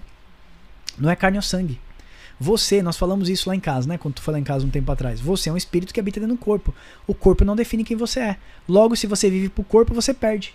Se você junta nessa terra, o ladrão rouba, a traça corrói e aqui vai ficar. Se eu morrer aqui agora, ficou tudo aí. Meu dinheiro. Aí fiquei com toda a herança do Max, no caso do Plicata também. Mas ela morre amanhã? E aí? Levou alguma coisa? Não levou nada. A gente precisa construir, na verdade, o reino que é espiritual. Deus é um espírito. Importa quem adora, adora espírito em verdade. Ô, ô Max, mas no caso, é, quem está construindo, quem a, é, acredita que está construindo o reino espiritual dentro de uma denominação que está pregando totalmente errado. Certo. Quando chegar no último dia, essa pessoa vai ter a misericórdia de Deus e ela vai subir? Nós queremos. Bom, eu vou falar a minha parte, o Uber coloca dele. Eu creio que sim, porque a Bíblia fala que Deus não leva em conta o tempo da ignorância. Então pode e, ser que uma outras... pessoa batizada, que está há mais de 30 sim, anos na igreja, sim. ela está na ignorância? Claro. Sim. Se ela foi ensinada erradamente, Ju, a, a Bíblia fala que eu e o Wilber, por exemplo, teremos muito mais peso do que vocês. Sim. Talvez, se a gente estiver ensinando alguma coisa errada, né, o peso sobre nós é um peso muito superior ao de vocês. Talvez vocês vão, sei lá, ter um, um corpo de glória superior ao nosso, ok? Mas Deus sabe o que a gente faz na essência do coração. Como eu te falei, nós lançamos o vídeo ontem e apareceu uns teólogos metendo pau. Meu coração ficou apertado desde ontem, parece que tinham dado um nó. A gente tava. A gente falou com, com alguns amigos nossos, o pastor Rafael Mikil do Japão. E aí o pastor ligou pra gente do Japão agora, lá era sete e pouco da manhã. Cara, fica tranquilo, o vídeo de vocês está liso. Ele está perfeito. E ele é uma pessoa assim, se, o temor pela palavra dele é incrível. Né? A gente coloca à prova a, a, é, é, a credibilidade do pastor Rafael Mikil, ele é top. Então, assim, a, qual que é a nossa missão? É despertar aquelas pessoas que estão dormindo hoje. Cara, você é um espírito, você habita dentro de um corpo. O nosso pai é um espírito. Olha, a 1 Pedro fala: vocês são pedras vivas, sendo edificada, morada edificação de Deus. Para que oferecer sacrifícios espirituais? A habitação de Deus é o quê? Vai ser o corpo do homem glorificado no futuro. Mas hoje nós somos um espírito. E nós vamos sair daqui, cara. Nós vamos receber depois um corpo de glória. Entendeu? Então, se nosso pai é espírito, se eu sou um espírito, então não, não, não, vale a pena a gente viver por isso. Claro, eu sou empresário, eu preciso trabalhar. Eu quero ter conforto, trabalho mais. Eu quero ter um pouco mais de luxo, trabalho mais. Eu quero viajar, nós vamos viajar semana que vem, trabalha mais. N não consigo pagar, faz em 10 vezes. Mas é aquela ânsia de querer ter mais. Aí eu quero ter uma casa de campo, quero ter uma casa na praia. Agora eu quero ter um avião, um helicóptero. Uhum. Pra quê? Nós estamos vendo uma live, a Vanessa me mostrou. Um cara da igreja passou pra lá, mostrou pra gente. O cara mostrou na casa dele em Orlando, carro importado, né? Falou que agora ele colocou um adesivo que ele quer um helicóptero. Pra que isso, cara? Aluga um helicóptero se você é um homem tão bem sucedido, aluga. Mas para que gastar dinheiro com essas coisas? É isso que a gente fica pensando, sabe? Mas será que, que isso não influencia o público? As pessoas, pô. Com certeza. Quando, quando você entrega pra vida. É o que apresentam, né? Quando você entrega a vida para Deus, Deus tudo transforma, dá emprego novo para você, dá casa, dá carro. Aí eu te digo, foi isso que agora, Jesus Agora, tipo de uma liderança. Uma liderança Sim. chegando com, com, com um carrão, com helicóptero, todo mundo vai falar assim: meu, olha, é, é Deus aí, nós hein? Vimos isso, né? É nós Deus. Vimos, nós vimos o cara Sim. chegando de helicóptero, não Sim. foi? Mas olha só, Dedé, que interessante. É Deus. Uh, o que, que o brasileiro mais busca? O que, que o povo brasileiro busca? É uma estabilidade financeira. Então você tem ali um grande, vamos colocar assim, um grande núcleo para pregar esse tipo de mensagem. Agora, você imagina, você é um pastor, você é milionário, você está numa igreja de 10 membros milionários. Você vai pegar, você vai pregar riqueza? Não. Por quê? Porque eles já são. Exatamente. Esse é o, esse é o X da questão. Verdade. O Brasil é um país subdesenvolvido. O que, que as pessoas querem? Elas querem ter ali pô, uma estabilidade, quer sair desse sofrimento por conta do, da nossa condição social. Então você tem uma porta ali. Você vai pregar uma mensagem que eles querem ouvir. Agora, como eu te falei, se você vai numa, numa igreja, você é o pastor de uma igreja, onde tem 10 milionários e a igreja são esses 10 membros só, você não vai pregar sobre dinheiro, Cara, você eu... não vai pregar sobre prosperidade. Ó, olha que eu vou, o que eu vou. Mas aí, calma aí, rapidinho, rapidinho mas deixa eu cortar. Mas aí o que que acontece? Você tem ali, pode ser que tenha casa de adultério. Você vai pegar contra adultério? Não, por quê? Porque senão esses membros saem. É. Isso tem muito. É, tá entendendo? Então Você é, já deve ter visto por aí, né? Bastante, já vi. Já Agora a gente viu lá eu... na Nicarágua. Nas igrejas da Nicarágua a gente viu. Nossa. A Gil, tem que dar uma pincelada. É, agora, ó, olha só o que o Ibi falou. Ó, agora, agora a gente vai colocar um símbolo, uma figura de linguagem para você gravar na mente. O pecado de Eva foi comer o fruto?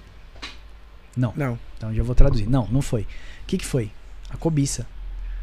Olha o que a serpente falou para ela: oh, você pode ser como Deus, porque ele é não sei o quê, porque papapá, papapá. Ele gerou cobiça no coração dela. Uma vez que ele colocou na mente dela, se cair no coração, que a Bíblia fala, aí você pecou. Lembra? Se você deixar um negócio cair no coração, você peca. Então ele colocou na mente dela ostentação, colocou ambição. O que, que os pastores fazem hoje em dia? Ele coloca no seu coração o quê? Você, Deus vai te dar porque você vai conquistar, você quer isso, você veio aqui, vamos, vamos orar pelos contratos, traz aqui as coisas. Olha o que ele está colocando em de você, ambição. Coloca como meta, põe lá na parede que você vai conseguir seu helicóptero, a gente tá vendo. O carro, faz os seus planos. Aí você faz uma campanha aí, não, vou, não posso falar que campanha que é, e aí você faz seus planos durante o ano inteiro. Claro que você tem que orar, você tem que objetivar alguma coisa, mas aqueles pastores que enfiam um negócio dentro do seu coração, ele gera ambição na sua mente e no seu coração. Você passa a ser uma pessoa ambiciosa. A ambição é pecado, não é? Lógico. Pronto. Concebeu no coração, Verdade. você já pecou. É igual a prostituição. Lembra que foram te dito? Se você deitar com uma mulher, você peca. Se você adulterar, você peca. Jesus falou isso. Porém, eu digo para vocês que se vocês olhar para uma mulher impuramente, você já pecou. Então, o que, que vale? A motivação. O que está no seu coração? Então, quando aquela irmãzinha chega com uma roupa errada na igreja, você tem que pensar o que está no coração dela. Qual a motivação que ela tem para vestir uma roupa tão sensual assim? É, é a motivação que tá errado, entendeu? Tá errado isso daí. E eles estão enfiando cada vez mais ambição, é, poder no coração das pessoas. Aí cai em Romanos, que nós falamos, Romanos 1. Deus os entregou às suas próprias paixões. O Espírito Santo tenta te mostrar e você não. Tenta te mostrar e você não. Você fica sendo relutante, entendeu? Agora, dentro de uma igreja dessa que doutrina você a isso, só posso dizer uma coisa para você que Paul Washer falou em 2009. O falso profeta é o castigo de Deus pro falso crente. Entendeu? Você quer uma igreja da prosperidade? Tem uma, prontinha pra você. Você quer igreja, o evangelho da. Tem, o evangelho coach? Tem também. Você quer o evangelho que não tem as escrituras, não tem arrependimento, não tem mortificação? Tem, cara, tem. Tem. Mas Deus, ele pode dar tudo isso também. Pode. Riqueza. Mas isso é consequência. Consequência do quê? Isso é consequência de andar com Deus. Deuteronômio 28.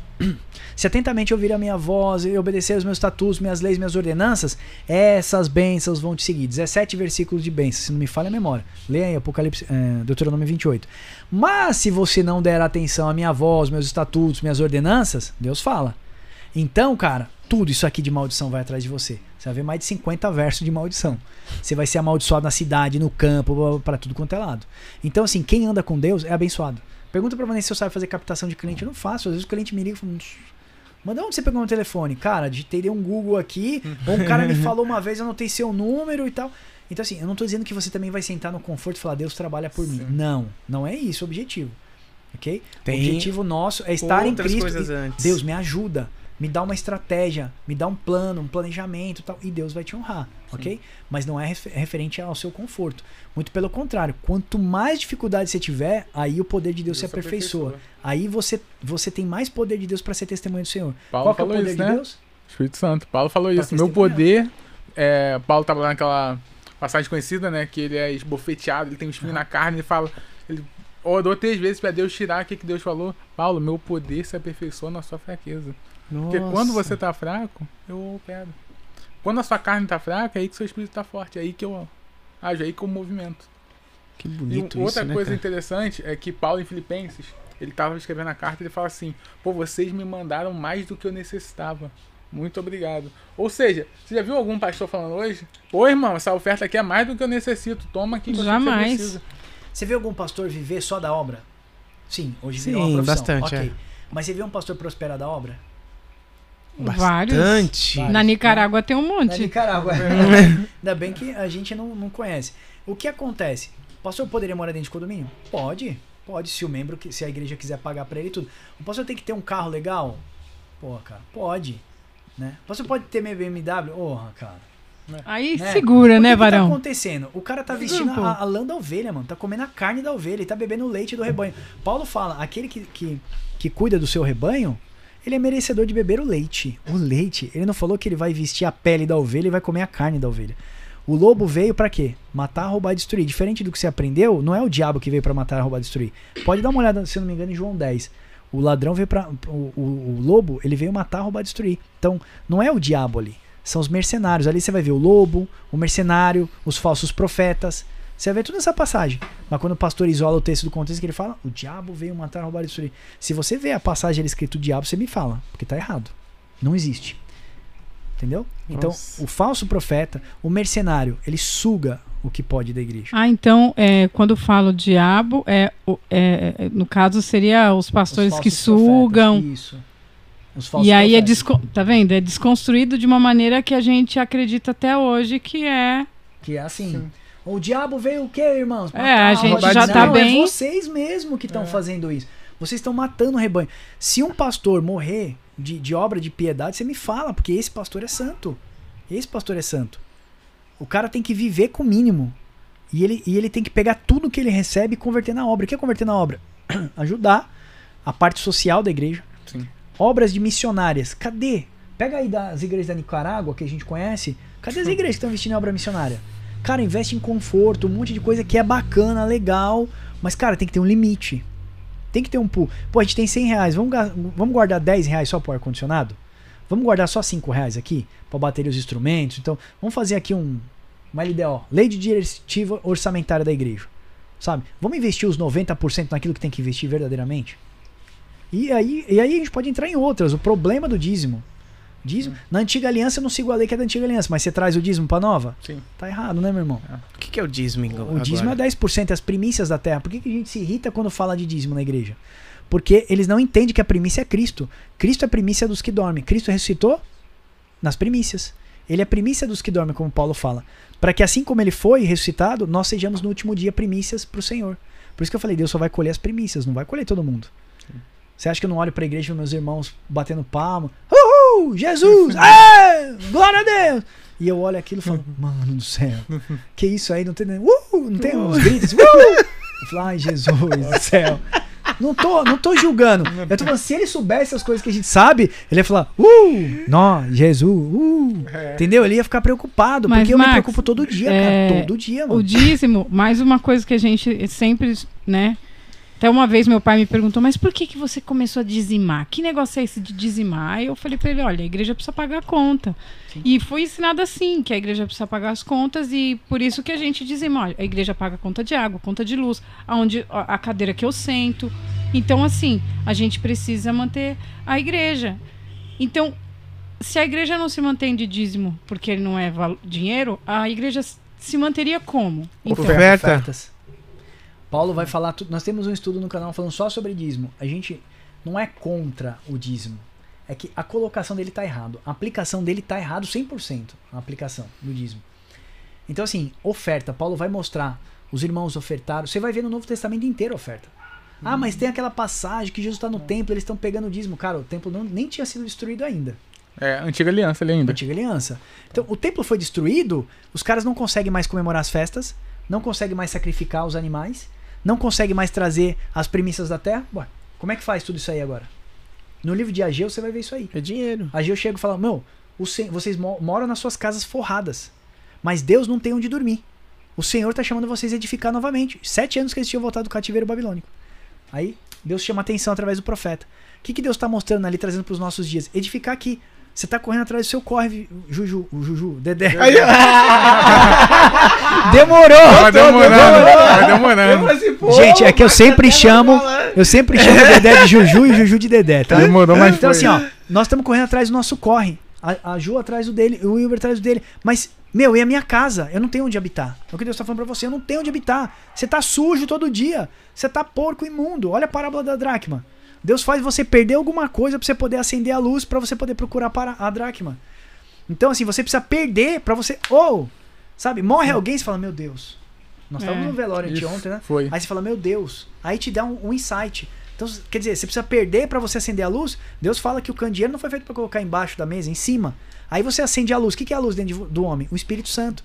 Que você vai olhar na antiga aliança. Não podia se apagar, tinha que manter sacrifício de manhã e tarde, sempre aceso. Sim. Aí você acende a luz. E aí você começa a viver. Então, cara, eu me arrependo todo dia, Senhor, Senhor. Hoje mesmo ele viu. Um cara me afrontou, um cliente me afrontou de todos os jeitos. E eu falei pra Vanessa, eu tô angustiado. Porque a minha vontade era de falar tudo que ele mereceria ouvir, entendeu? Ele falou: pega o dinheiro que você deve para mim fica para você de gorjeta. Porque a sua empresa é, é, merece o tipo de, de, de, de, de dono que você é péssimo administrador e tudo. Então, assim, aquilo me enroscou na garganta, uhum. sabe? Mas eu pensei o seguinte, cara, eu preciso ficar quieto, preciso me manter estável. E eu vi a pessoa falar é, injúrias porque são coisas que não são verdade. E eu fiz de tudo para entender aquele cara direito, sabe? Sim. Mas não deu. É aquele cara que arruma complicação com todo mundo. Então eu preciso morrer, cara. Precisa morrer no trânsito, né? A, a Vanessa buzinou pro cara. Ô, morre aí, morre aí. Morre aí. Crucifica aí, mano. Então, assim, a gente tem que morrer toda hora. Eu tô falando que eu sou perfeito? Não. Ele passou sete dias comigo. Ele viu que eu não sou perfeito. Uhum. Mas, cara, eu, eu busco a perfeição todo dia, todo dia, todo dia, todo dia. Minha empregada mesmo falava, mil, você falava sete palavrão numa frase. Graças a Deus você zerou isso aí. Então ela sabe de onde eu vim, ela sabe quem eu era. Ela tá comigo há mais de 10 anos. Então ela sabe quem eu era. Então é isso, cara. A gente precisa mudar. Porque assim, eu estou em Cristo, mas não dá frutos de convertido. Desculpa, você não está em Cristo. Pela, pelo fruto você vai conhecer a árvore.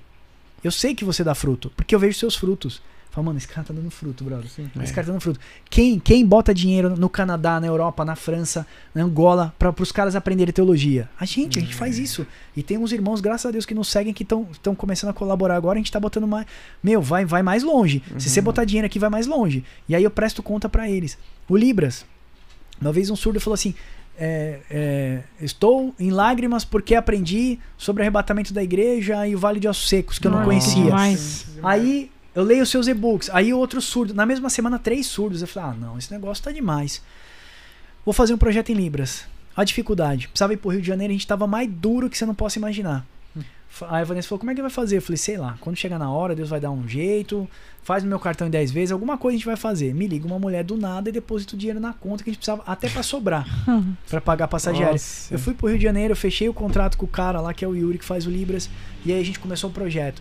E hoje a gente já tem três cursos, vai sair mais dois cursos Sim, no, no tá próximos 30 dias. Só legendar. Tá, tá legendando. Então, assim, tem um e-book, tem legenda, tem é, o sinal de Libras, né? Que é, que é linguagem é, brasileira de, de, sinais.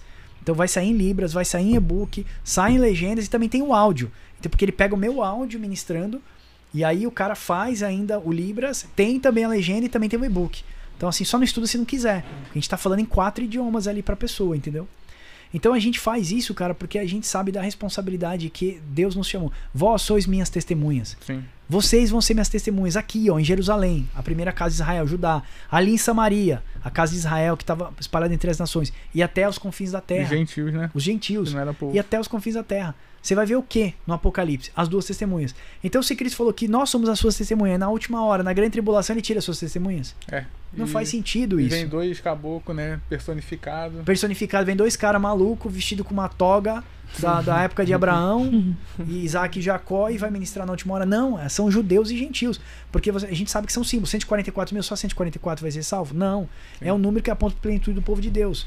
Você vai ver 144 na muralha da, da, da, Nova Jerusalém e vários outros. Então, esse, no nossos estudos, a gente vai mostrar melhor isso daí para você. Só um, uma coisa que vocês podem estar pensando, tipo, a Ju que fez a pergunta do dízimo, ela pode estar pensando, tá bom, é oferta. E como que a igreja se mantém então? Porque parece que ser oferta, a gente parece que tá abrindo mão. É, é só uma Vai oferta. Vai a da viúva, só é as moedinhas. É, é, um pouquinho, só, é. Só que aí que tá, você tá na nova aliança. É o seu coração. É maior, né? É maior. Se você sabe que você pode dar 150 e você dá 50, você quer dar 100 para comprar uma roupa, você já tá no erro. E aquilo não é tido como oferta, né? É, você já tá no erro. Agora, agora subiu o nível. É oferta? É, é oferta. Mas a oferta, quem vai ser o juiz é o Espírito Santo presente de você e o seu coração. Então, ah, eu posso ajudar com 200, mas eu vou usar ajudar com 100, porque esses 200 eu quero fazer qualquer outra coisa. Você já tá no erro. Você tem que amar o seu próximo, você tem que amar a sua denominação. Então, na verdade, a oferta, ela é, é muito, muito mais, mais do rígida dízimo. do que o dízimo. Eu falei pra Vanessa que quando a gente dava dízimo, eu não conseguia ser fiel. Quando a gente entrou com oferta, a gente consegue dobrar o nosso dízimo. Por quê? Porque você tá dá, no seu coração também, né? Eu quero que a Canadá seja alcançado. É. Põe aqui, põe ali. A gente foi na igreja, dá uma oferta, dá um negócio. E aí quando você olha, você faz as contas, você fala, caramba, mano, a gente. Às vezes ela fala, vamos devagar aí que o negócio aí tá. Né, você tá dando uma exagerada. Não tá fácil assim, não. Então, é, às vezes eu falo, Van, posso dar uma oferta aí? Dá, tem condição lá na empresa? Ela fala, é, dá, mas vai devagar. Porque eu, eu vou fazendo, né? Samba de crioulo. Vai, uhum. Tem que fechar um mês, eu tenho que fazer aquilo, eu quero fazer o e-book, quero que o pessoal estude aquilo ali, eu vou e eu vou mandando bala, né? Então, nós estamos lá com 200 200 surdos já estudando com a gente na plataforma. Mais de 1.600 pelo site e 10 mil pelo YouTube. Então, assim, a gente está acelerando. Porque a gente quer público, a gente tem conteúdo, mas a gente está precisando do público. A gente precisa uhum. ser relevante para outras pessoas também. Então, voltando aqui para o dízimo, para a oferta, se você olhar a, a, oferta dos primeiros cristãos, eles vendiam tudo traziam o pé dos apóstolos. E a Bíblia fala que não faltou nada para ninguém. Eles vendiam tudo, Dedé. Eles não traziam 10%. Nossa. Ananias e Safira ainda tentou passar um rodo no Espírito Santo, o que aconteceu? Caíram duro lá. Eu não tô falando que você tem que dar tudo que você tem, senão você cai dura, porque eles mentiram ao Espírito Santo de Deus. É porque a intenção do coração é, era outra, errado, né? Nós falamos, a motivação é, do coração estava errada. foi outra. Então, o que acontece? Cara, oferta é upgrade, igual o Uber falou. É dar tudo, mano. Entendeu? Agora, nós conhecemos as igrejas da Nicarágua. A gente chega na igreja. A gente vai dar tudo pra igreja? A gente sabe que boa parte das igrejas acabaram se tornando organização. Não é uma igreja que você vê né, uh, vamos dizer assim, o trabalho social apurado. Aí você fala, porra, cara, não vou dar tudo aqui. Não faz sentido isso. Essa igreja nem tá precisando de tudo isso. Né? E aí também tá errado a pessoa que pensa assim, né? A igreja não tá precisando, mas você tá lá curtindo ar-condicionado, sentando no banquinho e tal. É. Eu contribuo. Toda igreja que eu vou, contribuo, mano. Eu não faço parte daquela igreja, não tem, não tem problema, eu contribuo. É, é, já é de praxe nosso fazer isso, entendeu? Porque a gente entende que a gente tem que ajudar a comunidade local. Agora, eu tô indo num lugar, tô olhando os trabalhos da igreja. Aquilo não faz sentido para mim aquilo não é missionário. Aquilo não tá, tá levando a palavra de Deus para aquele povo que tá ali. Então tá bom, isso aí é suficiente. Agora, não é o que a gente tem visto por aí, né? Não. Nas igrejas da Nicarágua. Então, assim, desculpa, eu não vou vender um terreno meu, eu vou dar pra igreja aqui. Não, não faz o menor sentido uhum. fazer uma coisa dessa. E né? outra coisa que acontecia também era que o dízimo tá agora igual o comendo sacrifício na antiga aliança. Como que era? Isso. A pessoa pegava um carneirinho, pecava. Ah, o que, que tem que fazer? Ah, matar o carneiro. Eu vou lá, mato o carneiro. Show. É só isso que eu tenho que fazer, matar o carneiro. E, já ficou e aí você acaba virando um, uma legalidade. O que, que eu preciso fazer pra ser perdoado? Matar o carneiro? Então vou lá e mato o carneiro. Vou lá e levo o meu dízimo. É. O que, que eu preciso ser pra Deus me, me, me prosperar? Porque quem não dá o dízimo é lá dentro de Deus? Dá o dízimo. Nossa. Mas meu coração não tá lá. A oferta do altar, né? Eles começam assim, faz, bota uma oferta no altar que ela vai clamar por você. Hum. a Bíblia fala que o que clama no altar de Deus é o sangue de Abel até hoje, mano. Parar com esse negócio aí. Não, põe uma oferta no altar. Faz o voto da águia. Já viu isso aí? Da águia não. Não? não já vi do tijolinho, da ah, águia já vi não. tijolinho, da meia. Tem, da... tem. Aqui em São Paulo tem uns bem legais. É, aqui, aqui em São Paulo aqui tem assim, ó, faz o escudo da fé. O escudo é, da já fé. Já vi é, também esse daí. Você tem que fazer um voto do escudo da fé que ele vai clamar por você. E aí, pô, todas as barreiras vão cair. Aí eu falo assim, cara, o cara aprendeu errado. Na antiga aliança, você ia lá e sacrificava o animal. Igual o Uber falou, botava a mão na cabeça do animal, confessava o seu pecado e você degolava ele. Quando você fez isso a primeira vez, você tremia. Porque você ver um animal estribuchando, morrendo porque, é. por causa do seu pecado. Certo? Quando você olha aquela cena, aquilo, eu tirei a vida de um ser que estava vivendo por causa de mim. Aí você peca de novo, você vai lá e faz de novo. Você faz de novo. Quando acaba caindo na mesmice, aí você já cauterizou o pecado.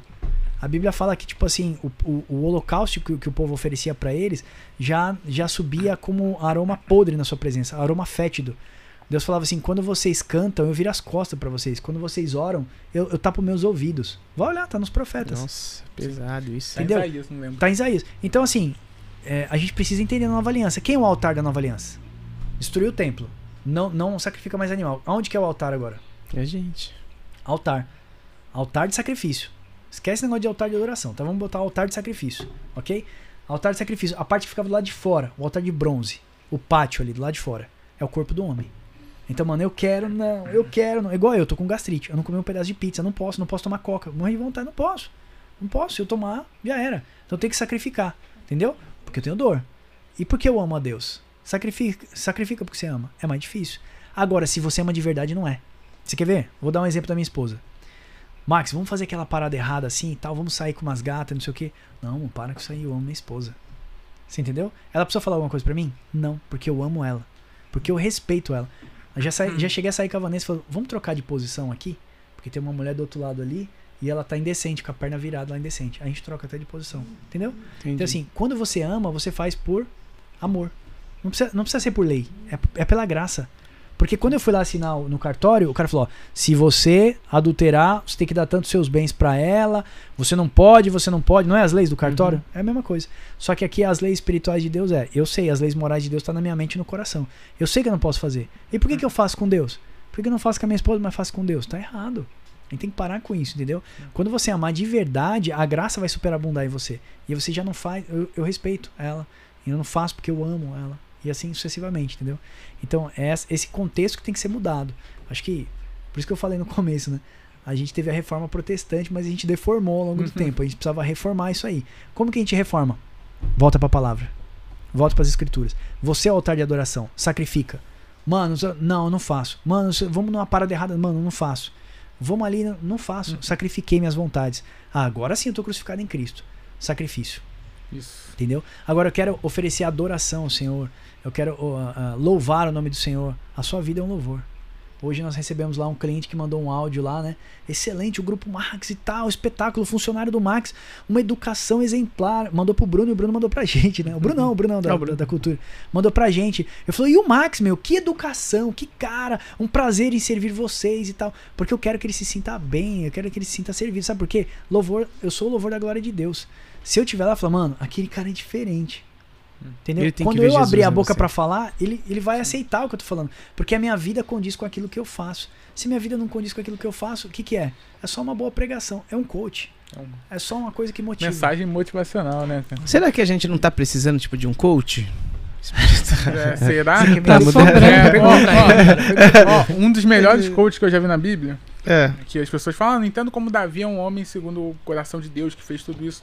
Eu explico como. Olha, e aí vai ligar com esse assunto do sacrifício. Davi no Salmo 151, quando ele vai se arrepender, ele vai falar assim: Senhor, se você quiser sacrifício, eu te daria. Eu te ele daria. sabia que não era sacrifício. Eu te né? daria. Mas eu sei que o verdadeiro sacrifício pro Senhor é um coração quebrantado. E Davi achou arrependimento. Na Porque antiga Davi aliança. entendeu, ele estava na antiga aliança, mas ele entendeu o que Deus queria, na verdade, que é do coração. Ele falou: se fosse carne, sacrifício, eu te daria. Eu consigo, eu sou o rei, eu tenho muito aqui, eu te dou igual o Saul. Vou, boto um monte de boi aí e mato. Só que não é isso. O coração, é o verdadeiro sacrifício é o coração, é da alma. Arrependimento. Arrependimento. Sabe o que é arrependimento?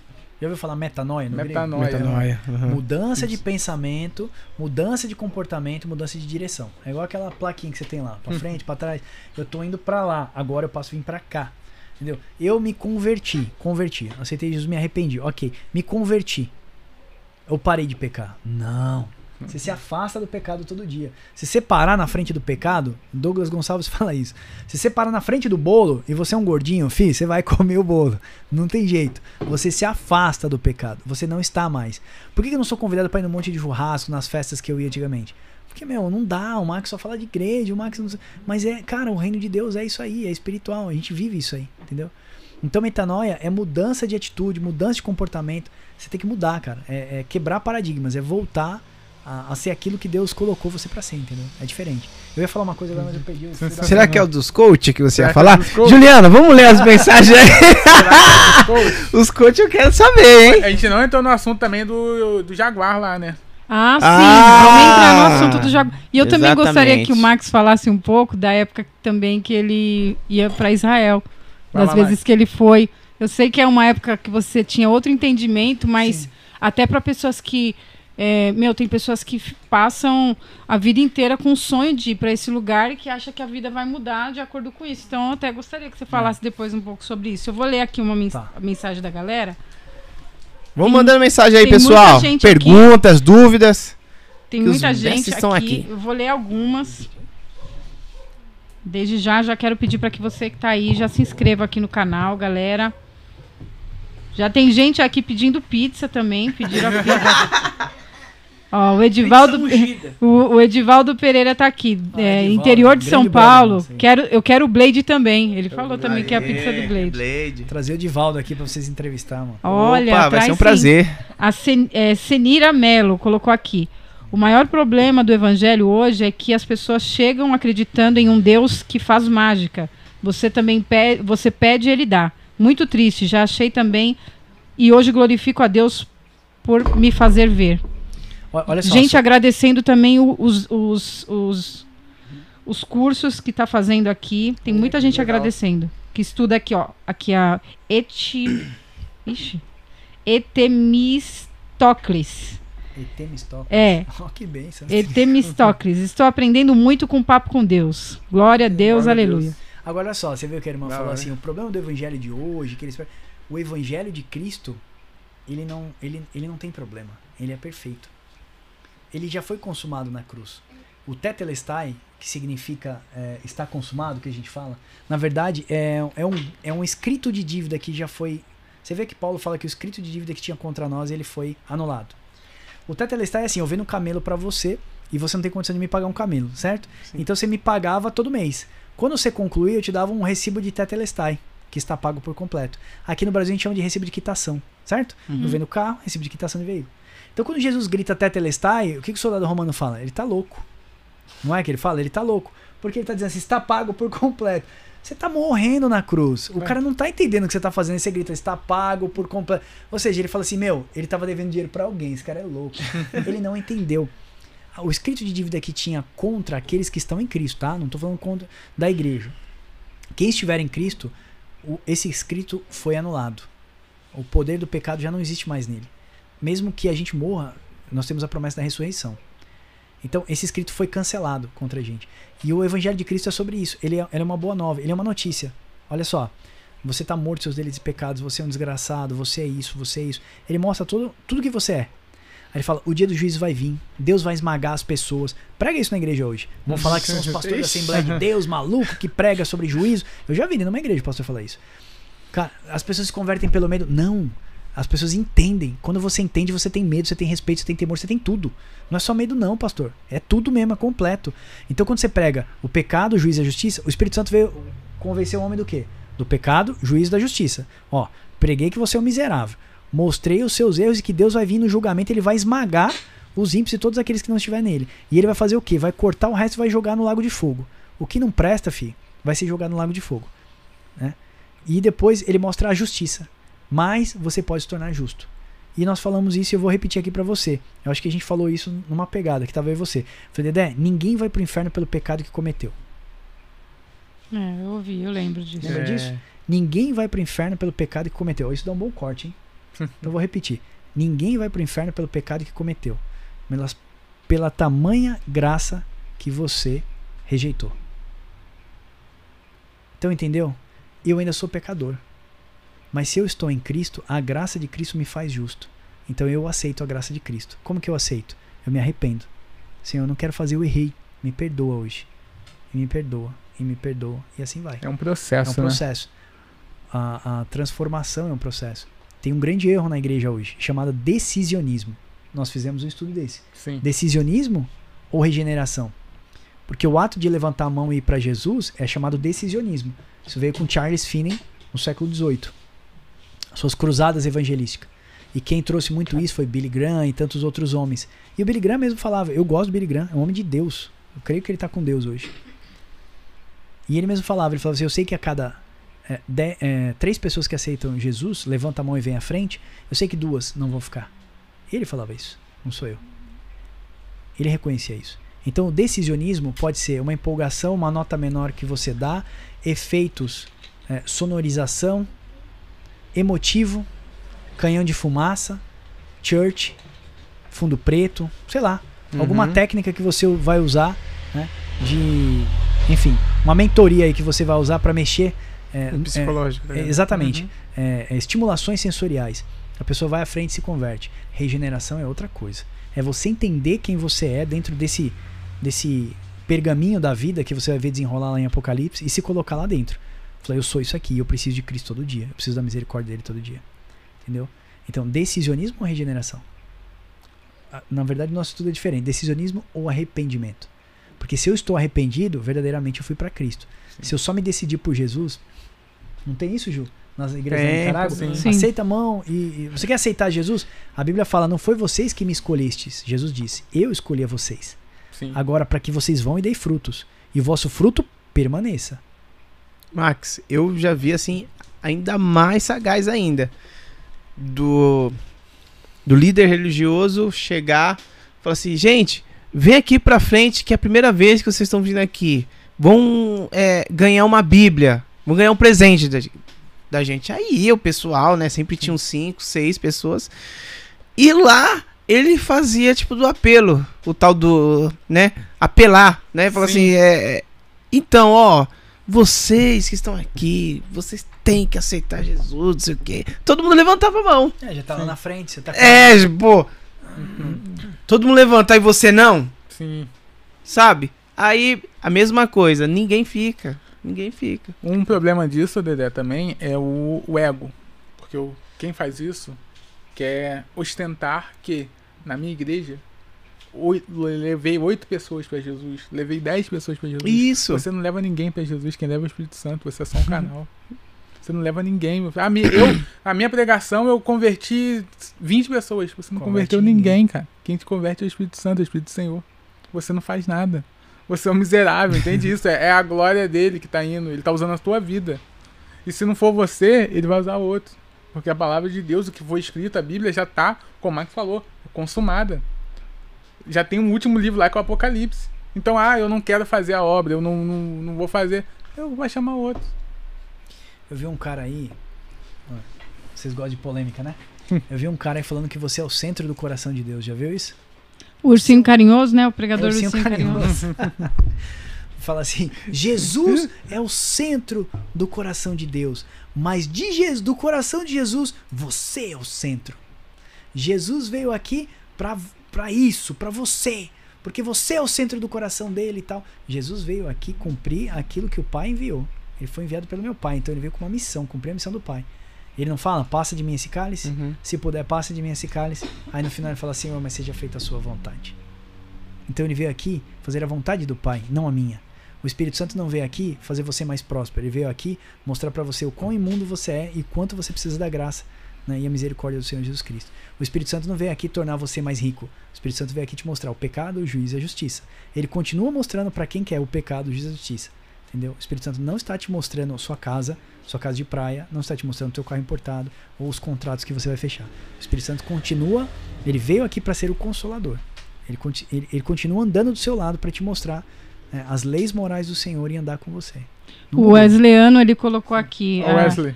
Essas igrejas pregam pare de sofrer. Jesus ensinou em Hebreus que ele aprendeu com o que sofreu. Exato. Exato. E você quer ver um, um, exemplo? Esse ursinho carinhoso que tu falou, Ju, uhum. eu entrei lá no Instagram e tá escrito assim: agenda lotada até setembro de 2022. Nossa, Aí eu entrei num pastor lotado. muito engraçado que todo mundo gosta uhum. e eu uhum. gostava, Ju, mas eu acabei ficando muito chateado, muito triste. Muito triste com ele. Porque eu já assisti algumas ministrações e não tem nada de Bíblia. Ali é, é, é muito. É muita coisa engraçada. Acabou virando um. Stand-up. Stand Acabou virando stand-up de casais. E eu fiquei triste com aquilo. Aí, que eu ia falar mesmo pra você, aí eu fiquei triste com aquilo. As e eu olhei, a agenda dele tá lotada até 2023. Aí eu pensei, e a, a, a agenda do profeta Ezequiel, se estivesse aqui hoje? Vazia. Do profeta Jeremias. Não ia pregar nem tá na vazia. esquina. Sabe quantas igrejas já preguei esse ano? Nenhuma. A única que a gente ia pregar foi cancelada. E o pessoal tá morrendo, tá com sede, né, amor? sede da palavra de Deus. E eu fiz até apostila, mandei, gastei grana, fiz porque eu quero que eles aprendam. Tabernáculo de Moisés e o Templo do Espírito Santo, sombras e realidades. Quando ele entender que ele é o altar de adoração, que ele é o altar de sacrifício, que a menorá está dentro dele, o que, que são o sacrifício de oblação, porque aquela bacia que lavava os pés e mãos para manter os caminhos e as obras santas. Quando ele entende aquilo, meu, o pastor pode falar o que quiser lá, ele está blindado. Ele tá Blade, mano. Ele tá, tá Blade. Vai bater e vai cair por terra, entendeu? Porque ele tem a doutrina do Espírito Santo dentro dele, a doutrina apostólica. E o que, você acha do pastor David Leonardo? O que o, o, que o Uber acha. Eu? Que que... Eu? eu acho... nome, pô. Vamos lá, eu... Tem nome, eu acho desnecessário. Eu acho desnecessário. Eu acho que é, desnecessário eu acho que é um evangelho raso, um evangelho barato. Um Eita, evangelho. Wilber. É, um evangelho que. Wilber. É, um, um evangelho uh, muito mal elaborado. Um evangelho que, como diz o, humanista, Iago, né? humanista e anestesia as pessoas. Mas é uma comida que anestesia. É uma Sim, comida é... Que, que faz bem pro, pro Sim, estômago é igual de muita o, gente. Você imagina crianças, o, o, o Ju, eu vejo a Igreja Nacional como crianças. Como crianças Todo mundo sabe que, sei lá, vou dar um exemplo, alface, um franguinho grelhado, um arroz é comida saudável. Saudável. Uhum. A criança precisa do chocolate, cara. E essa obrigação é o chocolate, é o que vai anestesiar. É o que vai parecer que vai te saciar, mas na verdade só tá te enganando, tá te fazendo seu cérebro liberar insulina, você tem aquele prazer, aquele, aquele gosto inicial, mas tá indo. Pra pro... você sair motivado, motivado, e não arrependido Exatamente. Então você né? sai Você não aquele... sai mais arrependido, você sai, é... você sai motivado. Então você imagina, né? Você vai, pô, tomar um sorvete ou comer um brócolis. Ah, eu prefiro sorvete, é mais gostoso. Mas o que faz melhor pra minha saúde? O brócolis ou o sorvete? Mas, tá entendendo? Entendi. Mas entendi. só tem David Leonardo porque tem plateia. Exatamente. E, e, um... e, muitas. E o que mais dói é você ver, eu tenho até é, é, pastores amigos que eu, que eu tinha muito tempo de amizade de São Paulo. E eles estão na mesma linha, estão iguais, assim, fazendo as mesmas trechos de, de pregação. Sim. Senta no banquinho e fala Sim. da mesma forma e colocou o óculos. Aí você fala. É a onda, Deus, né? É a onda. E Jesus aí, falou uma coisa legal, Tá Ju. muito na mesma linha, porque cego é o que as pessoas cego. estão se alimentando. O que, que acontece quando o cego guia o cego? Todos caem no abismo. É isso que tá acontecendo. Ó, Pedro Pamplona, anota aí, Pedro Pamplona, Pamplona, Iago Martins e Guilherme Nunes lançaram um livro chamado Você Não É o Centro do Coração de Deus, exatamente por causa de David Leonardo. Esse levou, esse dois dedos de teologia levou é top, strike, hein? Agora levou. Iago né? Martins levou quatro muito vezes, strike, mano, por Mas, causa assim, dele. Por isso que eu te falei, Deus levantou pessoas, de repente, para brigar com esses caras. Não, não, não, somos nós. A gente quer, à luz das escrituras, mostrar o que é certo. É, o, que eu, o que eu entendo é uma frase muito, muito legal que, que acho que o Pedro Pamplona falou. Ele fala assim que David Leonardo anestesia as pessoas ao inferno. Não, pesado, né, cara? Não é? Pesado, então, ele até a, chorou. Se a gente isolar isso, se a gente isolar isso, esquece David Leonardo. Esse tipo de evangelho, igual a irmã colocou, né? Esse evangelho deturpado, ele, ele anestesia pessoas ao inferno. Porque ele não, ele não gera arrependimento no coração da pessoa. Não gera arrependimento. É, você pode continuar é com as suas práticas. Né? É. Ele é gera remorso, né? Aí você fica triste, sente um arrepio, você fala que foi o Espírito Santo e por aí vai. Então, assim, tem que tomar cuidado. Por isso que precisa conhecer as escrituras. Meu povo peca porque não conhece as escrituras. E aí, o que acontece? Um, eu não estou falando de David Leonardo, tá? Eu estou falando aqui generalizando mesmo.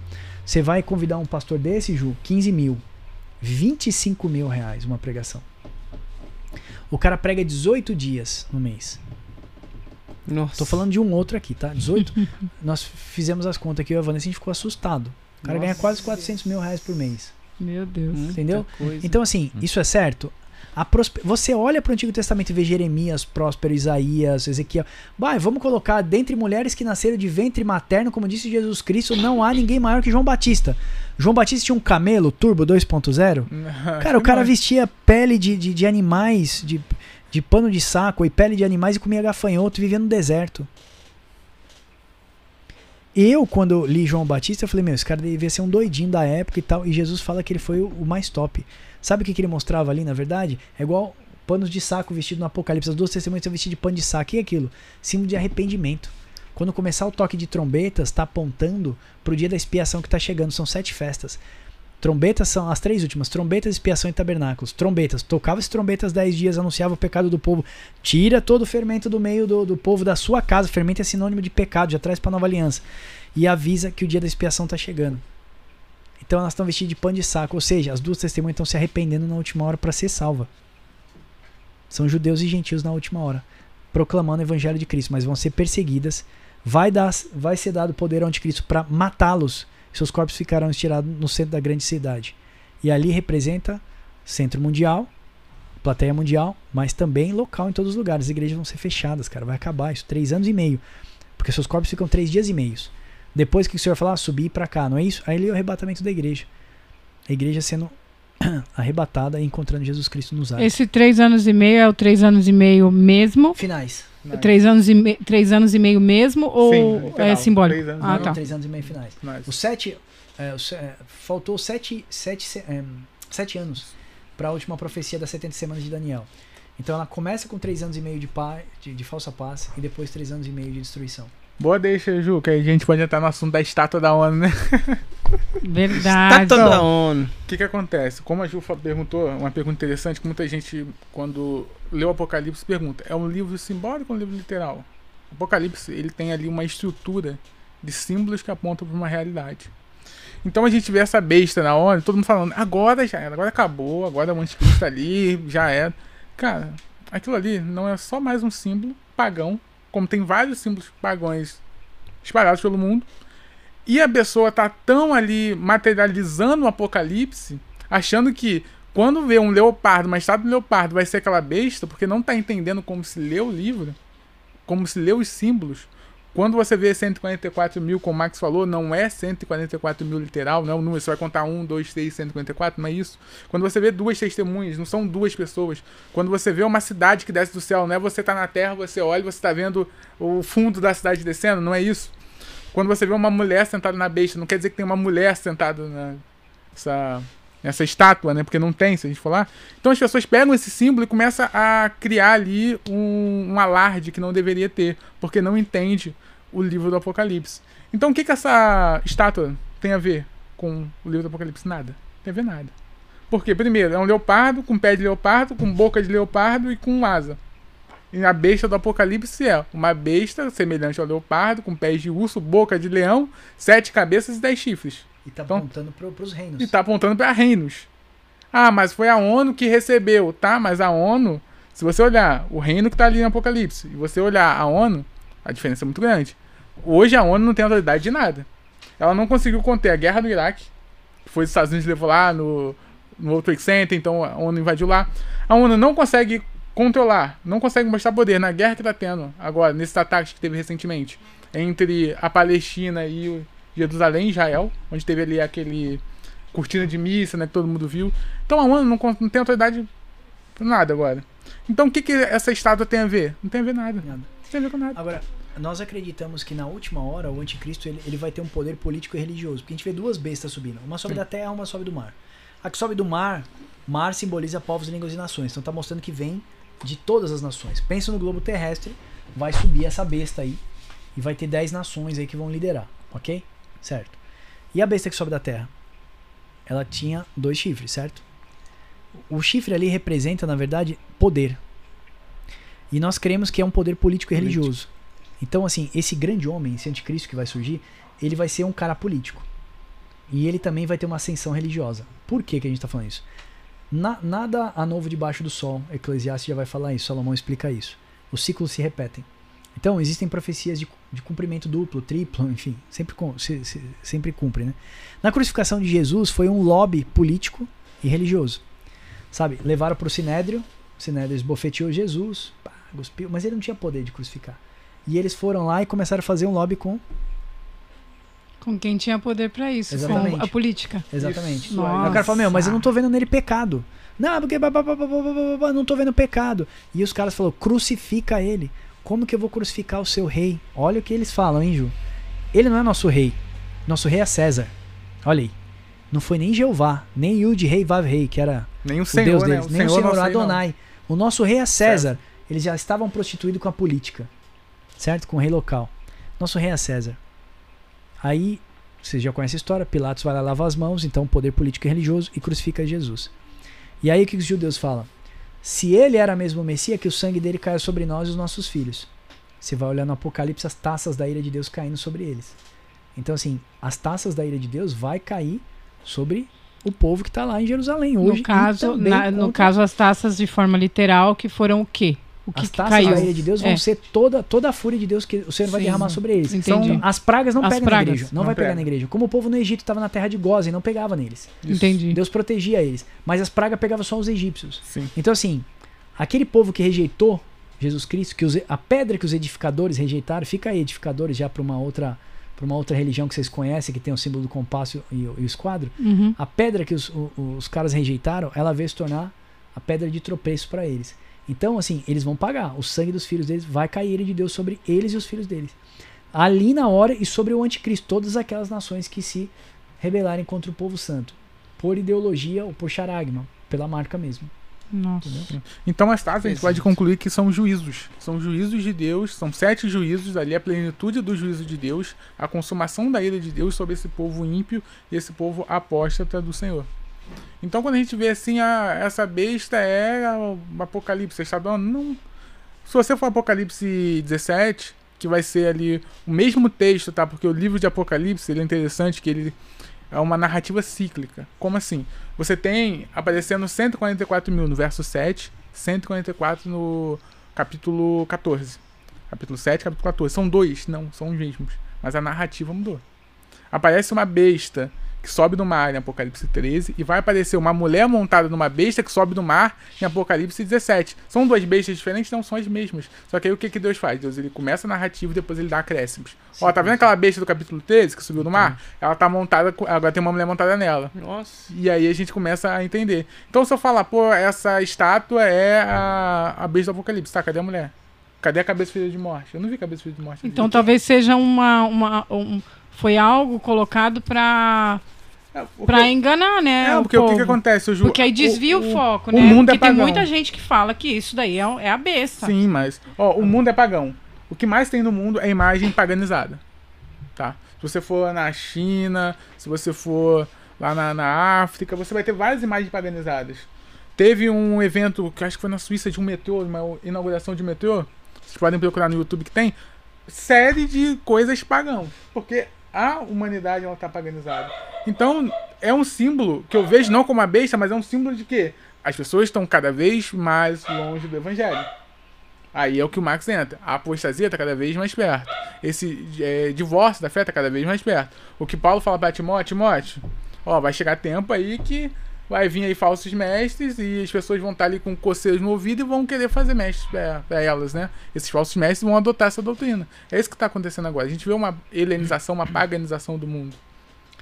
Uh, igual essa mulher que ele falou, você vê a mulher, você vê a besta, depois você vê a mulher montada na besta, né? E Paulo fala que ela, ela era uma prostituta. Você vê uma, uma prostituta montada na besta, certo? Então, a cena que Paulo deve ter visto para dizer que é uma prostituta, vai, uma mulher com seio de fora, por exemplo, montada na besta. E ela estava vestida de escarlata. E ela estava com uma taça com sangue dos, do, santos. dos santos na mão. Para e pensa. Ah, Jerusalém, Jerusalém, que mata aqueles que são enviados, que mata os profetas. Jesus não falou isso? Como eu quis colocar você debaixo das minhas asas, né? Mas vocês não quiseram. Por quê? Eles não queriam ficar debaixo das asas de Cristo. Graça. Eles ficaram debaixo da lei pela lei eles vão ser julgados e condenados. Mulher na Bíblia sempre foi o símbolo da igreja, daquela que é a igreja. Aí você vai entender, segundo a Tessalonicenses 2,4, que Paulo fala da grande apostasia. Não virá o fim antes que se manifeste o filho da perdição e venha a grande apostasia. Quando você vê a mulher montada na besta, nos reinos, ou seja, no governo político, mundial, político e religioso, por que uma mulher?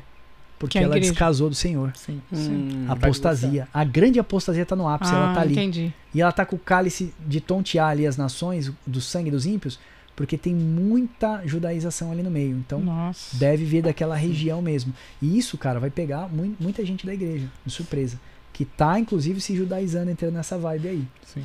Nossa. Agora, que interessante, Apocalipse, o, o anjo que vai mostrar a mulher, né, pra, pra João, essa, essa meretriz, ele vai chegar assim e vai falar. E o anjo me levou e eu vi a mulher sentada na besta. Esse mesmo anjo leva João e fala: leva João ao alto monte e fala: Essa aqui é a esposa do cordeiro. Então, o Apocalipse tem duas mulheres: duas mulheres. uma prostituta e uma santa irrepreensível, mostrada pelos mesmo, pelo mesmo anjo. Como é um livro, como é um livro simbólico, o que, que a gente entende? Que uma mulher é aquela apóstata, adulta que abandonou o Senhor, e a outra é aquela santa, imaculada, virgem. Então, o anjo está mostrando: ó, esse povo aqui me abandonou, e esse povo aqui é o santo. Lembra que nós falamos da Jerusalém de baixo, Jerusalém de cima. O povo santo de baixo que vocês considerem o povo santo que é de cima. É a mesma coisa, são figuras de linguagem. E, o, e a Apocalipse, como ele falou, é um, é um livro que roda em a gente chama de análepse. Né? Sim. Ou prolepse analéptica. Vai ficar mais bonitinho. Que, assim, quando Deus fala de futuro, tá jogando para prolepse, para o futuro. É algo que ainda não aconteceu. Sim. Apocalipse.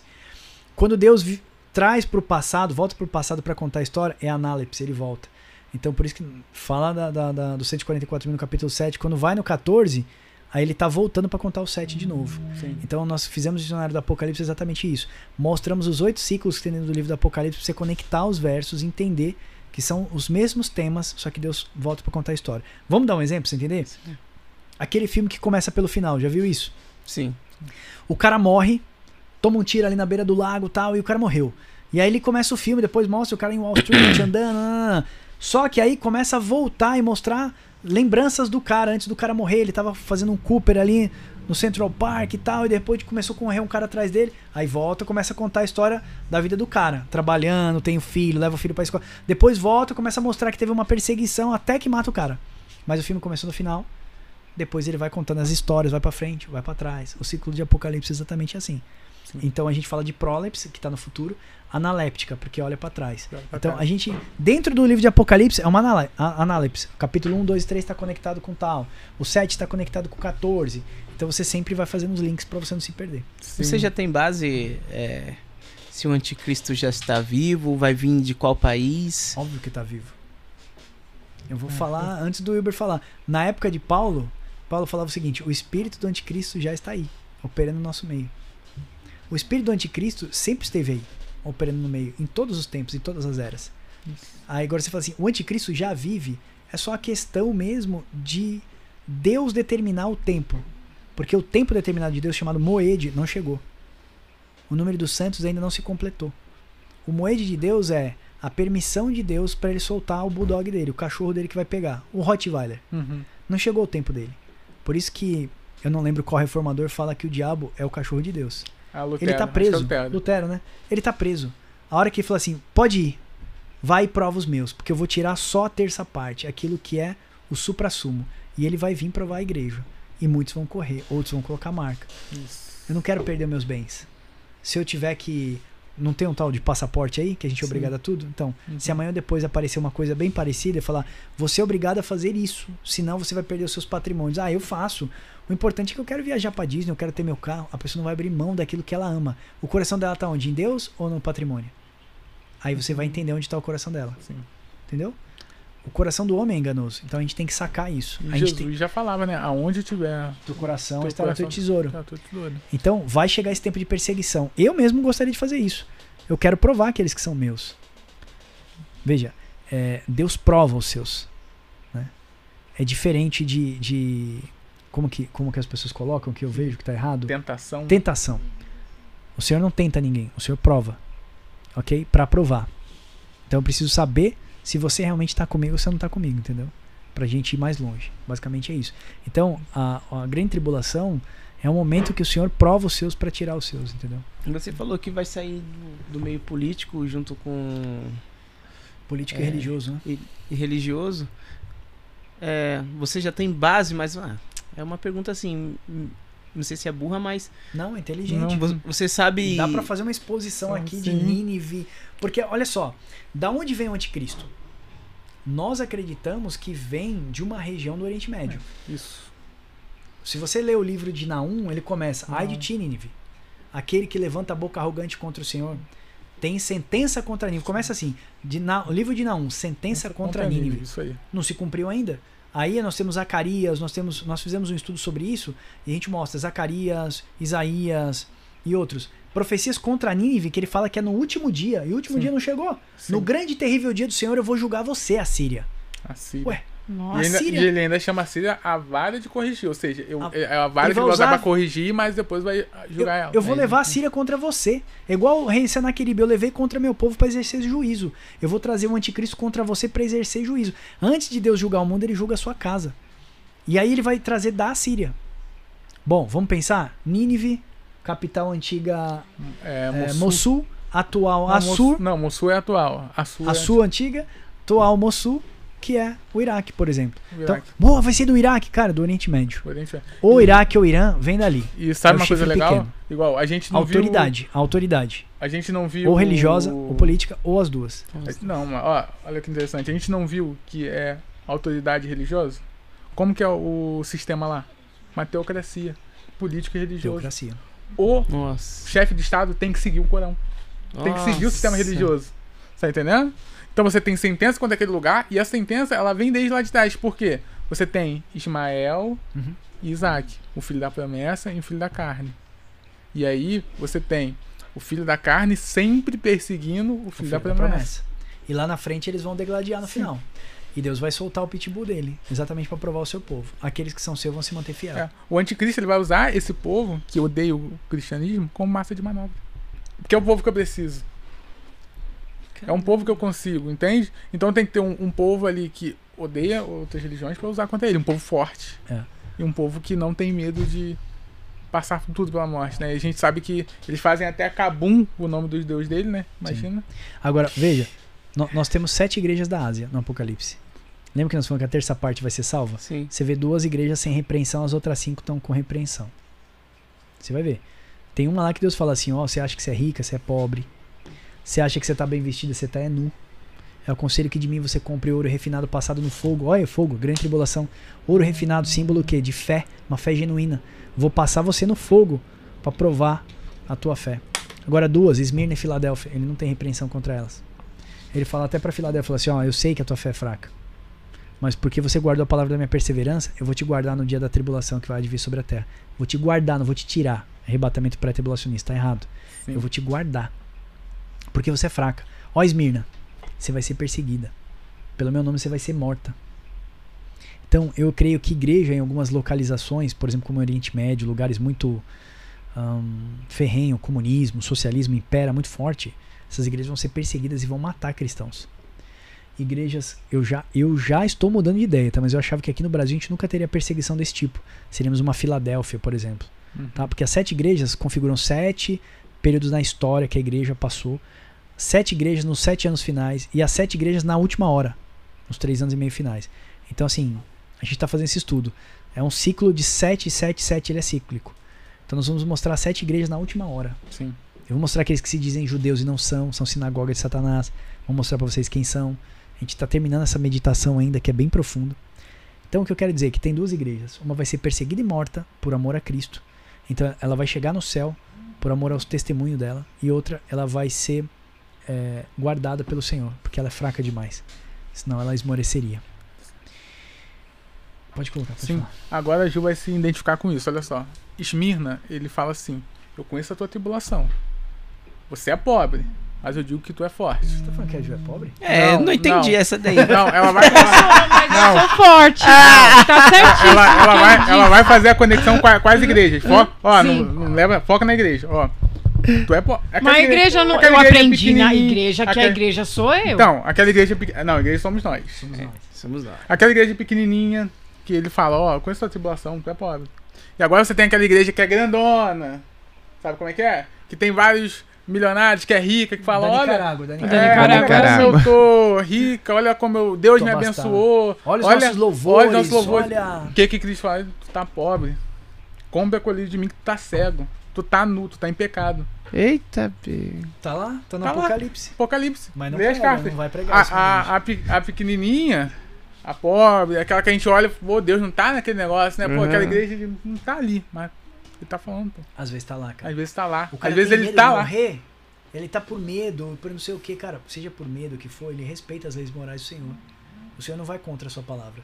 É igual a mulher que tava com fluxo de sangue e toca nas vestes do Senhor é curada. Meu, dele saiu virtude. Por quê? Porque ele não pode contradizer a sua palavra. Simples assim. Ali tem um símbolo, né? A mulher é a igreja. A, mulher do fluxo de sangue estava 12 anos. 12 aponta o quê? Para as tribos de Israel, os, os 12 filhos. Da onde vem todo, todos os cristãos, né? As 12 tribos de Israel. Mulher, a igreja de Cristo. Ela estava o quê? Com hemorragia, sangrava 12 anos. Irmãos, estava morrendo há 12 anos. Aí quando ela vê o Senhor Jesus, ela toca no Senhor Jesus dele, sai virtude. Tocou aonde? Nos filactérios. O tizit, tizit. Eu fiz um estudo sobre isso. Quando ela tocou na santidade do Senhor Jesus Cristo, ela foi curada. Ou seja, quando a igreja se santifica, então sai virtude de Deus e vem até você. Você precisa orar por prosperidade? Você precisa correr atrás de prosperidade? Sai de Deus. Porque você é filho dele. Então, assim, quer dizer que você vai ser milionário, todo mundo vai ser milionário? Não. Deus não deixa o pão faltar. A palavra do Senhor não fala isso? Eu nunca vi um, um justo mendigar o pão. Se quer, não vai mendigar. Porque sai do Senhor. Entendeu? Aquilo que nós, nós brincamos uma vez. Você está aqui, está sendo fiel ao Senhor, sai virtude de Deus. Falou, sai virtude de mim. Foi lá para Juliana lá em Arujá. Sai virtude de mim. Foi lá para o Wilber lá no Rio de Janeiro. Sabe por quê? Porque Deus não volta atrás da sua palavra. Isso. Então, às vezes, a igreja acha que está grande. Ela está inchada. Ela acha que ela é gigante. Ela pode ser gigante do tamanho do oceano, mas se ela for rasa que nem uma piscina, não passa. Pesado. É complicado. Muito bom. Outra coisa. Não, pode falar. Não, fica à então, vontade. Então, obrigado. Outra coisa que o Marcos está falando ali das sete igrejas, e aí é um argumento que eles usam muito. O livro de Apocalipse só fala da igreja até a, a carta ali, até o capítulo 4. É, depois, depois não tem mais igreja. Não aparece Por quê? Igreja. Porque a gente tem que entender os símbolos daquele livro. Quando fala de igreja, 144 mil igreja, duas testemunhas igreja, uh, ah, 24 anciões igreja, a Nova Jerusalém igreja, tudo isso é igreja, está espalhado no livro. Ele só não usa o termo igreja, mas o conceito ali, os santos, uh, aqueles que foram provados da espada, igreja. Aqueles que guardam os mandamentos do Senhor e do seu filho. Quem que é esse? Não pode ser judeu. O judeu não guarda mandamento. Ah, como uhum. que o uhum. judeu não guarda mandamento? Ele não aceita Cristo, então não guarda. Então não, não guarda, né? Principal, né? É, principal. A, é, é a, pau, a, a, tem uma pergunta aqui para vocês. Pausa para Make. Ela colocou aqui. Ó. Essas duas igrejas seriam as duas testemunhas? As duas igrejas que não. Sim, nós queremos que são as duas testemunhas, senhor. Gisele, da pausa para Make. É. Um abraço, Deus abençoe, muito obrigado pela presença. Ela é a nossa gerente do Papo com Deus lá, que nos abençoa. Sim, as duas testemunhas do Senhor, como uh, nós podemos também citar aqui, por exemplo, a parábola das dez virgens. Nós percebe, percebemos que tinha cinco virgens nécias, né? E cinco prudentes. Mas no final da história, todas elas dormiram. Todas elas dormiram. Aí lá na, nessa parábola fala: ouve-se o grito da meia-noite. O noivo vem aí. Essa palavra grito lá, Ju, significa Yom Teruah, que é um toque de chofar. Então você já vê o anúncio das trombetas na parábola das dez virgens. E quem vai estar tá tocando trombeta? As duas igrejas que estão aí no Apocalipse, Sim. Esmirna e Filadélfia, anunciando Isso. a volta de Cristo. Muito bom. É o interessante também que se a gente pegar os dois textos, tanto de Esmirna como de Filadélfia, uma passará pela morte. Ele falando assim, é, da Esmirna, você passará pela morte, Filadélfia eu te guardarei. De guardar ali é um sentido de guardar dessa passagem. Então nós temos duas testemunhas nesse período, no qual uma vai passar pela morte, vai passar pelaquela tribulação de 10 dias, que a gente vai ver também Apocalipse 13 e 11, que a besta vai fazer guerra contra os santos e vai prevalecer. Que guerra é essa? É justamente é, fazer esses ataques assim contra essas, essa igreja e prevalecer até a vinda de Cristo. Então a gente nota que Esmirna passa pela morte, Filadélfia é guardada no deserto, que não é um deserto literal. Não é um né? deserto literal. Tem gente já mandando você comprar passagem aérea e fugir pro deserto pro agora, deserto. que estão exigindo passaporte para tudo quanto é. Passaporte da alegria. Sim. E aí manda você pegar um voo pro deserto. Cara, deserto ali é um sentido figurado. deserto dos povos ali não é um lugar, porque não cabe todo mundo no deserto. Não funciona assim, não é assim. Deserto é local de provação. Ou seja, o tempo mais difícil está chegando. E Deus vai guardar você lá dentro no deserto. Jesus não foi guardado no deserto, vai ser lá no deserto. O deserto é exatamente isso. Tem rabinos que chamam o deserto de, de é mitbar. É o encontro com a palavra. Então, quando um rabino quer encontrar a palavra, ele vai para o deserto, ele se isola. E ele diz que Deus fala com ele. Midbar, encontro com a palavra. Então, assim, Deus vai falar com a igreja onde? No deserto. Tem até uma passagem, agora não vou lembrar onde, que ele fala, vou te levar novamente pro deserto. Dos povos, é, é questões. Depois tem uma outra que ele fala assim, vou novamente falar aos seus ouvidos. É uma parte romanceada, fica nas cartas mais românticas da Bíblia, po, é, poéticas da Bíblia. Fala, novamente eu vou, eu vou falar aos seus ouvidos, eu vou te chamar de minha amada, eu vou te cantar novamente. É uma passagem que Deus está mostrando que ele vai fazer com a igreja. Só que é na parte mais pesada. Então ele vai chamar a igreja para a responsabilidade de novo para aqueles que são de Deus mesmo irem aos pés do Senhor novamente, entendeu? Muito top. Juliana, estamos em quantas horas de live? Porque o Max mandou mensagem para mim e falou assim: Meu, é, em média quantas horas? Aí eu falei assim: Ah, em duas média. Duas horas e, e 14. Duas, eu falei assim, duas horas e meia. Ele, duas horas e meia? Era não, assim, é, passou voando, né? passou voando. É, passa voando. Quando começa a falar, o negócio passa muito rápido. Vamos ler algumas mensagens, Juliana, já para caminhar pro final? Senão o Max vai Peraí, Aí ele não vai querer mais voltar aqui. Não. E nem o. O Elber. Elber. Então, uma coisa interessante do deserto também, né? Que tem pessoas, como o Max falou. Não, porque nós vamos ter que comprar passagem, vamos ter que ir pro, pro, deserto. pro deserto lá no Egito. O cara conseguiu montar um perímetro ali, não sei como, e falou que é ali. Que o, o arrebatamento acontece ali, mas não só ali. Vai acontecer também em outras partes do mundo. Então eu pensei, não, peraí, se o arrebatamento acontece ali em outras partes do mundo, por que não ficar só nas outras partes e acontecer o arrebatamento? Por que tem que ir pra lá? Até agora não respondido, mas um dia, um dia a gente vai chegar a essa conclusão. É o que a gente fala, né? Às vezes para fazer uma boa teologia é, dá mais trabalho desconstruir, cara. A gente tem muito trabalho isso, às vezes. Às vezes eu sento com um amigo, enfim, até pastor, e é difícil, cara. Você tem que garimpar ali para depois você poder fazer uma boa teologia. Eu não posso chegar lá e aplicar só o que a gente sabe. Uhum, Por exemplo, uhum. se eu chegar numa igreja hoje, acabei de falar isso com vocês no começo da live, né? Se eu chegar hoje na igreja e falar que Jerusalém é prostituta, meu, o cara me excomunga. se, se não me der uma cadeirada na igreja. dependendo da igreja é, que você Eu já vi falar que... Pô, é, agora, eu fui para Jerusalém, igual você falou. Eu fui lá, eu orei no Muro das Lamentações, queimei papelzinho lá de oração no Muro das Lamentações, achei que lá ia ser mais ouvido. Nossa empresa estava quase falindo. Falei, Vanessa, eu vou subir o Monte Sinai, vou queimar os papelzinhos, vou orar e Deus vai falar comigo no Monte Sinai. 4,5 km para subir, 4,5 para descer. Lá embaixo 45 graus, lá em cima menos 5. Nossa. Meu Deus! E a gente lá em cima, eu orando tal. Quando eu cheguei aqui, ela falou: E aí, amor, o que, que Deus falou? Eu falei: Falou nada. falou nada. Eu acho que nós vamos ter que fechar a empresa mesmo. Subir à toa. Acho que nós vamos fechar. E nós fechamos a empresa. E eu fiquei super decepcionado. Por quê? Pô, Sabe, eu tava fazendo um, um seminário de teologia, 2017, seminário de teologia, não sabia tudo que eu sabia. Fui lá, queimei papel, fiz tudo certinho. Por quê? Porque eu não tinha, não tinha conhecimento. Aí Deus começou a tirar as escamas dos olhos. Ó, você vê, mas você não tá enxergando. Você ouve, mas você não está me ouvindo. Hum, tá Entendeu? Lembra das parábolas de Cristo? Agora eu vou fazer você enxergar. Eu vou fazer você ver, eu vou fazer você ouvir direito. Você estava coxo, agora eu vou fazer você andar de verdade. Ó, todos os milagres Olha de Jesus. e aí ele me mostrou verdadeiramente que o que eu tava ali era só água. Agora ela é sangue na minha vida. Se transformou água em sangue. Agora eu estou redimindo pela, pela palavra do Senhor.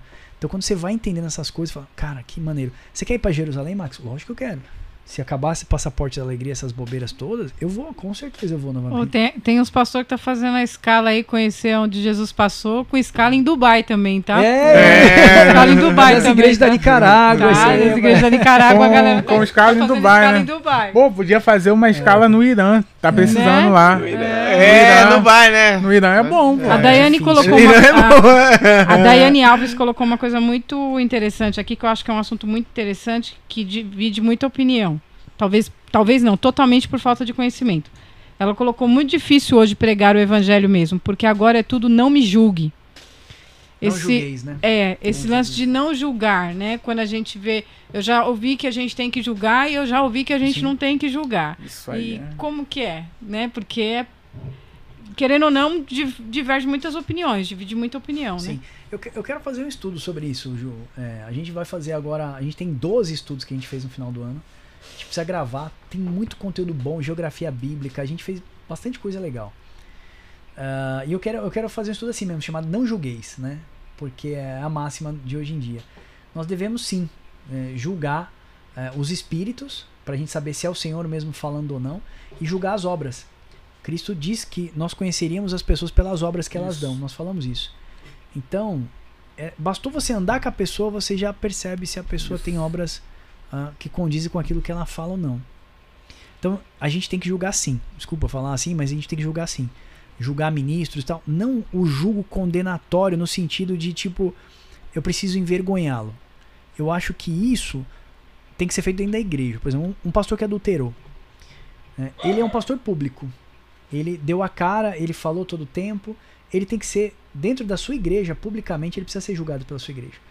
Né? E o que, que as igrejas fazem? Elas encobertam o pastor, levam ele para outro estado, para outro país, tratam ele, depois traz ele de volta e insere ele de novo. Tá errado. Não tem tratamento. Tem pastor que eu sigo que tem três casos de adultério que está respondendo na, na, na, justiça. Mas por que, que você segue, Max? Para ver. E o cara falou que nunca subiria no púlpito. Falou no ano passado, nunca subiria no púlpito. Uhum. Falou em março. Quando foi em agosto, ele já estava no púlpito. Ou setembro, ele já estava no púlpito da igreja. E ele continua pregando hoje. Ou seja, ele não foi tratado, ele não foi julgado, ele não foi disciplinado por aquilo que ele fez. Porque olha só, isso aqui também fica bom pro, pro corte aí do, do seu Lemos. Hum. Todo mundo quer falar do adultério de Davi. Mas ninguém paga o boleto que Davi pagou. Certo? Então, eu me baseio em Davi para que eu possa adulterar. Da, Davi era um homem segundo o coração de Deus, adulterou. Então eu também posso. Só que Davi, vai ler os salmos mais lindos de Davi foi escrito na sua maior angústia que ele achava que a alma dele estava no Hades, no Sheol. Ele sai pela porta da frente, entra ali pelo vale de Josafá, sendo humilhado pelo seu filho, e ele segue para o deserto. E ele vive os piores anos da sua vida depois do adultério de Davi. Então, assim, a vida de um rei foi humilhado perante toda Jerusalém, todo o povo, sentenciado, saiu, seu filho perseguiu, queria matá-lo, e ele só voltou depois da morte do seu filho. Sim. Então, assim, o boleto dele foi, foi muito mais pesado que isso aí. Se a gente pegar para fazer uma exegese mesmo, Davi foi humilhado demais, a cara. A cama dele Esses foi profanada. Profanada. É, deitou com as mulheres dele na frente do reino. Olha só, esse pastor bonitão aí que a gente falou agora. Ele foi humilhado? Não. Continuou morando no mesmo condomínio. continua viajando pra Disney. Tava esses dias lá, dando tchau pro Pato Donald. Então, assim, cara, é muito difícil. Esse evangelho da facilidade aí é complicado. Só mais um comentário é, nessa pergunta da Daiane, que tem dois extremos aí que é muito perigoso. O extremo de não julgar nada e o extremo de eu vou julgar, eu vou apontar o dedo porque eu sou mais santo que você. Esses dois extremos são muito perigosos. Então, que julgamento é esse? É um julgamento no amor. Eu quero que você se corrija. Eu tô fazendo isso que eu te amo, eu quero que você é seja um salvo. confronto. É, um julgamento, eu vou falar isso que você tá fazendo errado, que seria um julgamento, né? Mas eu tô fazendo isso por amor, não, não é pra te tirar do seu cargo, não é porque eu não tô nem aí pro seu cargo, é porque eu quero que você seja salvo. É o amor. A base do, da nova aliança é o amor. Então, quando eu vou fazer essa espécie de julgamento, ah, não julgues ou, ou julga tudo. O amor. O seu coração vai, vai decidir, né? No caso, o Espírito Santo que tá por você vai te é, te guiar. E você tem que fazer por amor. E aí vai cair no, no extremo. Quando a gente tá se santificando muito, a gente começa a ser legalista, cara. A gente começa a olhar pra vida do outro e fala: ali, ó, o cara tá fazendo ali. Ah, Isso é ó, ruim não sei o quê. gente. Isso Isso é é ruim. A gente fala todo dia. Ele, ele começou um processo de santificação eu também. E a gente se fala, cara, como não ver as coisas erradas e na sua mente você fala, meu, mas tá fazendo errado. Tá fazendo errado. Não Sim. pode fazer isso aí. Entendeu? É difícil a gente é, falar e as pessoas é. não ouvirem, mas assim, eu cheguei a abraçar pessoas e falar assim, meu, que roupa é essa que você tá vestindo aí? Sabe, qual a motivação de fazer isso aí? Aí você, é, você é legalista agora. Sim. Porque, sabe, às vezes é a atitude certa, mas com a motivação errada. E às vezes é a motivação errada com a atitude errada também. Sim, Então é complicado, cara. sim. É, a gente, a, a gente tá acaba, falando né? todo dia trocando ideia, mano. A gente precisa não ser legalista, mas tem que orientar as, as pessoas de forma certa, né? É, na forma tem que ser com a base no amor, É né, cara? Tem difícil. que olhar com, com mansidão, com temperança, que o Paulo fala, é, com inteligência. E não cair nessa de achar porque a gente está num processo de santificação e, e conseguindo ter êx- êxito nesse processo que nós somos melhores que Sim. os outros. Aham. A Esses- verdade é o contrário, que quanto mais nós estamos nesse processo, mais vem tentação é que, a queda no- é maior. Uh, ocorra a nossa queda. Então, tipo, quanto mais nós nos santificamos, mais vai vir tentações para o quê? Para sair desse processo, para sair de perto de Deus. O diabo vai começar a botar coisas, vai começar a botar coisas na saúde, na família, pensamentos errados. Uhum. Então é todo dia, como o Cristo fala, todo dia o seu mal. Todo dia vamos buscar, vamos santificar e não vir a soberba no coração. Porque olha só que legal. Ah, como que Satanás caiu? Já pensar? Sata- Satanás era perfeito. Como que ele caiu? Soberba. Por quê? Porque a soberba se apega a algo bom. Ninguém é soberbo. Pô, eu faço a pior pizza do mundo. E vai se orgulhar disso? Não. Você se orgulha, você é soberbo. Por quê? Porque você é bom. Soberba procede a queda. né? E toda vez que você é bom, você tem que vigiar muito por causa da soberba. Até a gente mesmo no canal, as pessoas veem um monte de comentário. Ah, você sei o que, você sei o que, Vocês sei o que. são... Aí começa. É. Vigia. Porque a gente tá propenso a cair. Ah, eu sou mesmo. Aí já era. Agora, quando a gente toma uma marretada, a gente fica até feliz, porque a gente sabe que tá no caminho certo. É. É verdade. quando vê as marretadas, ninguém bate, né? E esses Prego. canais, assim, o que, que vocês acham? Eles estão, assim, denunciando muitos pastores. O que, que vocês acham? É por amor ou por, ou por outra coisa, cara? O que, que vocês acham? Difícil Eu julgar acho assim. que É o que difícil, ele tá né? fazendo ali tá errado, porque ele tá tornando público, ele tá mostrando a nudez da noiva do cordeiro. Certo? Então, por exemplo, assim, é como se minha esposa tivesse chegado aqui e alguém levantasse a saia dela. Uhum. Isso é, isso é errado. A minha esposa tá aqui, né? Meu filho também. Mas é como se alguém expusesse a, a, a intimidade da pessoa. Então eu falei, o pastor é público. E porque ele é público dentro da igreja, ele tem que ser tratado lá. Fechar a porta da igreja, mostrar para todos os membros os erros dele e tratar ali. Né? Confessar os seus pecados uns aos outros. Então, Sim, mas né? é, aos Mas se a igreja não dele. faz, é, então, é. mas se a igreja não faz e outra, se é um, se é um pastor, por exemplo, o ursinho carinhoso que prega para o mundo inteiro. Sim. O mundo inteiro acompanha ele e segue ensinamentos dele. E dá lucro. E pra aí, caramba. quem que vai julgar ele? Então, você tá pegando num ponto que é aquilo que eu falei para você. Eu acho que essas pessoas precisam ser expostas né, e julgadas, por exemplo. Acho um que é por isso que tem, tem um- internet. Tem um movimento. Uhum. Não, então aí é que tá. Os escândalos que tem hoje, as pessoas não aceitam a nossa palavra, é exatamente por causa dos escândalos dos pastores. Eles não têm, a palavra deles não tem mais poder. Então, assim, para eu chegar e falar alguma coisa, eu preciso desconstruir uma coisa que o cara já conheça. É o que eu falei da má teologia. Mais ensina na igreja, mais má fora. Porque o testemunho fora fala mais alto. Nós temos testemunhas vivas, nós somos cartas vivas daquilo que Deus fez na nossa vida. Nós somos atos dos apóstolos nos nossos dias. Sim. Então, muitas vezes o cara tem reticências, fala: "Ah, você é crente, é? Você é pastor, é? Você é isso, é?" Então ele te julga porque ele já conheceu um pastor, ele conheceu um crente, ele conheceu alguma coisa. Então tinha que ser tratado isso dentro da igreja. A igreja não trata, é um erro. É o que eu te falei. A igreja tinha que influenciar o mundo, mas o mundo está influenciando a igreja. Tá sendo inverso. Então fica difícil a igreja chegar lá fora e querer passar as leis morais do Senhor. O cara fala, que lei moral? Teu pastor hum. nem segue lei, cara. Sim. Teu pastor é adúltero. Teu pastor é rico, milionário. Teu pastor viaja, teu pastor faz isso, teu pastor faz aquilo. Entendeu? Então a gente, infelizmente, nós não fomos chamados para isso. Eu creio que essa exposição que a gente vê nos vídeos do YouTube, isso é terrível. Eu vejo, às vezes fico muito triste. Tem movimentos, por exemplo, o Anderson Silva levantou um movimento chamado Vidas que Curam. Testemunho de mulheres que foram abusadas, por exemplo. E ele, através de uma comissão, colocou uma junta de advogados para processar esses pastores. E aí ele, ele torna público, mas para a igreja ali dentro do Instagram dele. Fechado ali, né? Então, acho acho que de repente esse seja o ministério dele, não é o nosso. Mas eu acho que essa exposição mundial, ela difama. É muito complicado para o evangelho. Fica um evangelho, igual a irmã colocou, um evangelho todo, falando, o evangelho de Cristo não é, né? Ah, a noiva, a noiva de Cristo ela é pura. Ah, mas a igreja, a igreja nunca te magoou, a igreja de Cristo nunca te magoou. A, a falsa igreja, né? Ah, ela te magoou. Talvez a prostituta, como nós falamos, tem duas mulheres no Apocalipse. Talvez foi a prostituta que se prostituiu com um monte de coisas Sim. e ela te magoou. Porque ela não tem um amor verdadeiro dentro dela. Então é difícil, cara. É claro, pra, pra gente vir aqui e falar o que a gente faz e tal, ou o que você deve fazer, é legal. É igual o, o ursinho carinhoso. Hum. Ele fala das coisas mais lindas, mais bonitas, mais belas. Ele fala do jardim. Uhum. O pastor tem que cuidar com o esgoto, porque ele fica lá dentro, ele conhece a vida das pessoas. O pastor cuida do esgoto. Sim. Né? Isso. Mas o pastor que cuida do esgoto, que, que eles falam, é aquele que tem cheiro de pastor. Cheiro de ovelha. Pastor tem que ter cheiro de ovelha. Pastor que não tem cheiro de ovelha, irmão, não é pastor. Porque pastor hoje em dia virou um cargo de trabalho. Sim.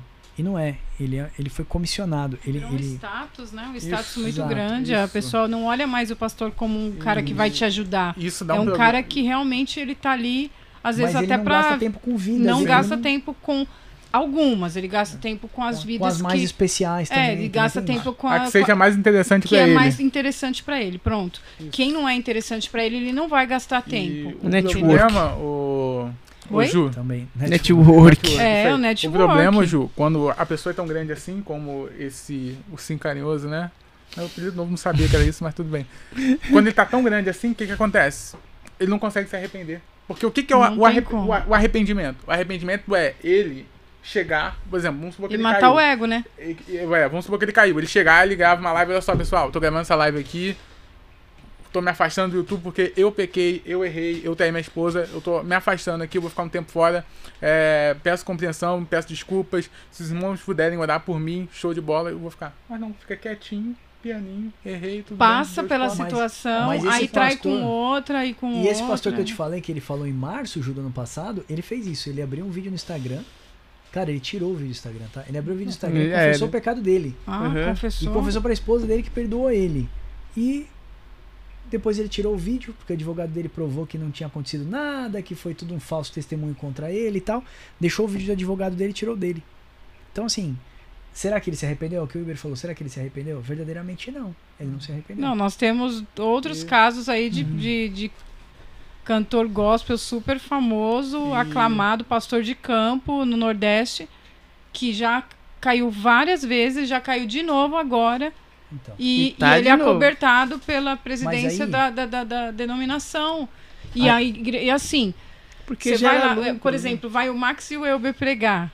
Do jeito que eles pregam, assim, sem fogo, sem movimento, sem a igreja fogo. vai ah. mandar vocês embora. Agora, vai. chegou esse pastor, ele soprou no microfone, Acabou, tá todo mundo caindo, é, que é, nem dominó. É. Olha só, nós fomos ministrar numa igreja no finalzinho do ano, acho que em dezembro. Novembro, né, Van? Novembro, nós fomos ministrar numa igreja. Cara, sabe que igreja que é? Aquela igreja gigante assim, fundo do quintal da senhora. Hum. Quando eu cheguei lá, tinha sete pessoas. Eu falei, meu Deus, vou ministrar para sete pessoas. Eu tô igual aqueles avivalistas, Senhor, me manda um estádio de futebol. Ele me manda, o Senhor me manda sete. Chegou 14, chegou 20, eu dei graças a Deus que tinha 20 para ministrar. E aí, o que acontece? Eu falei assim: olha, esquece o mensageiro. Meu nome é até complicado de falar, mas fica com o Max.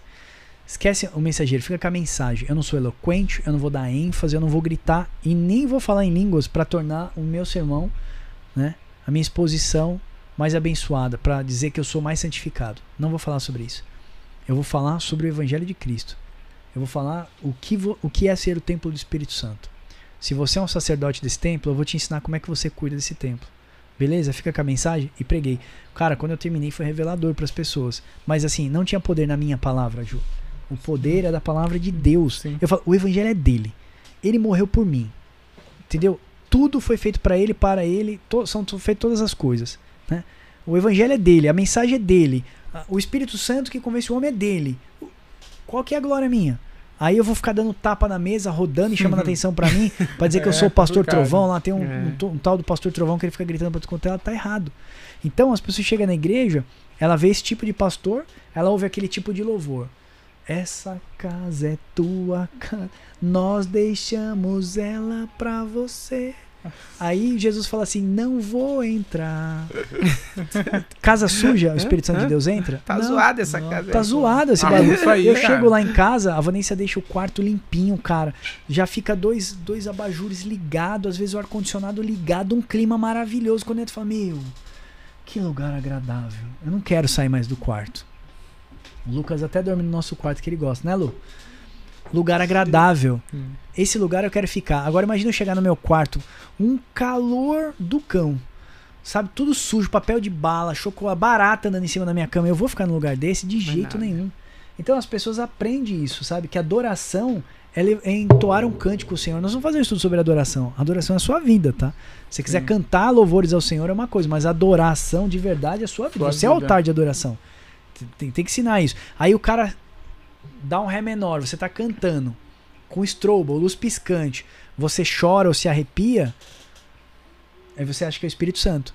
Mas na época, você lembra da época das sereias, essa mitologia aí, grega? Isso. Você lembra que as sereias cantavam e os homens, os marinheiros se jogavam ao mar, uhum. choravam, queria casar com as e o quê? Morriam. Final disso era morte. morte. Se você trouxer para os nossos dias, dá da mesma forma. Sim. Então, louvor Esse... bonito não leva ninguém pro céu. Sabe assim? Tipo, é, sinônimo de conversão. Pregação bonita não é sinônimo de, de conversão.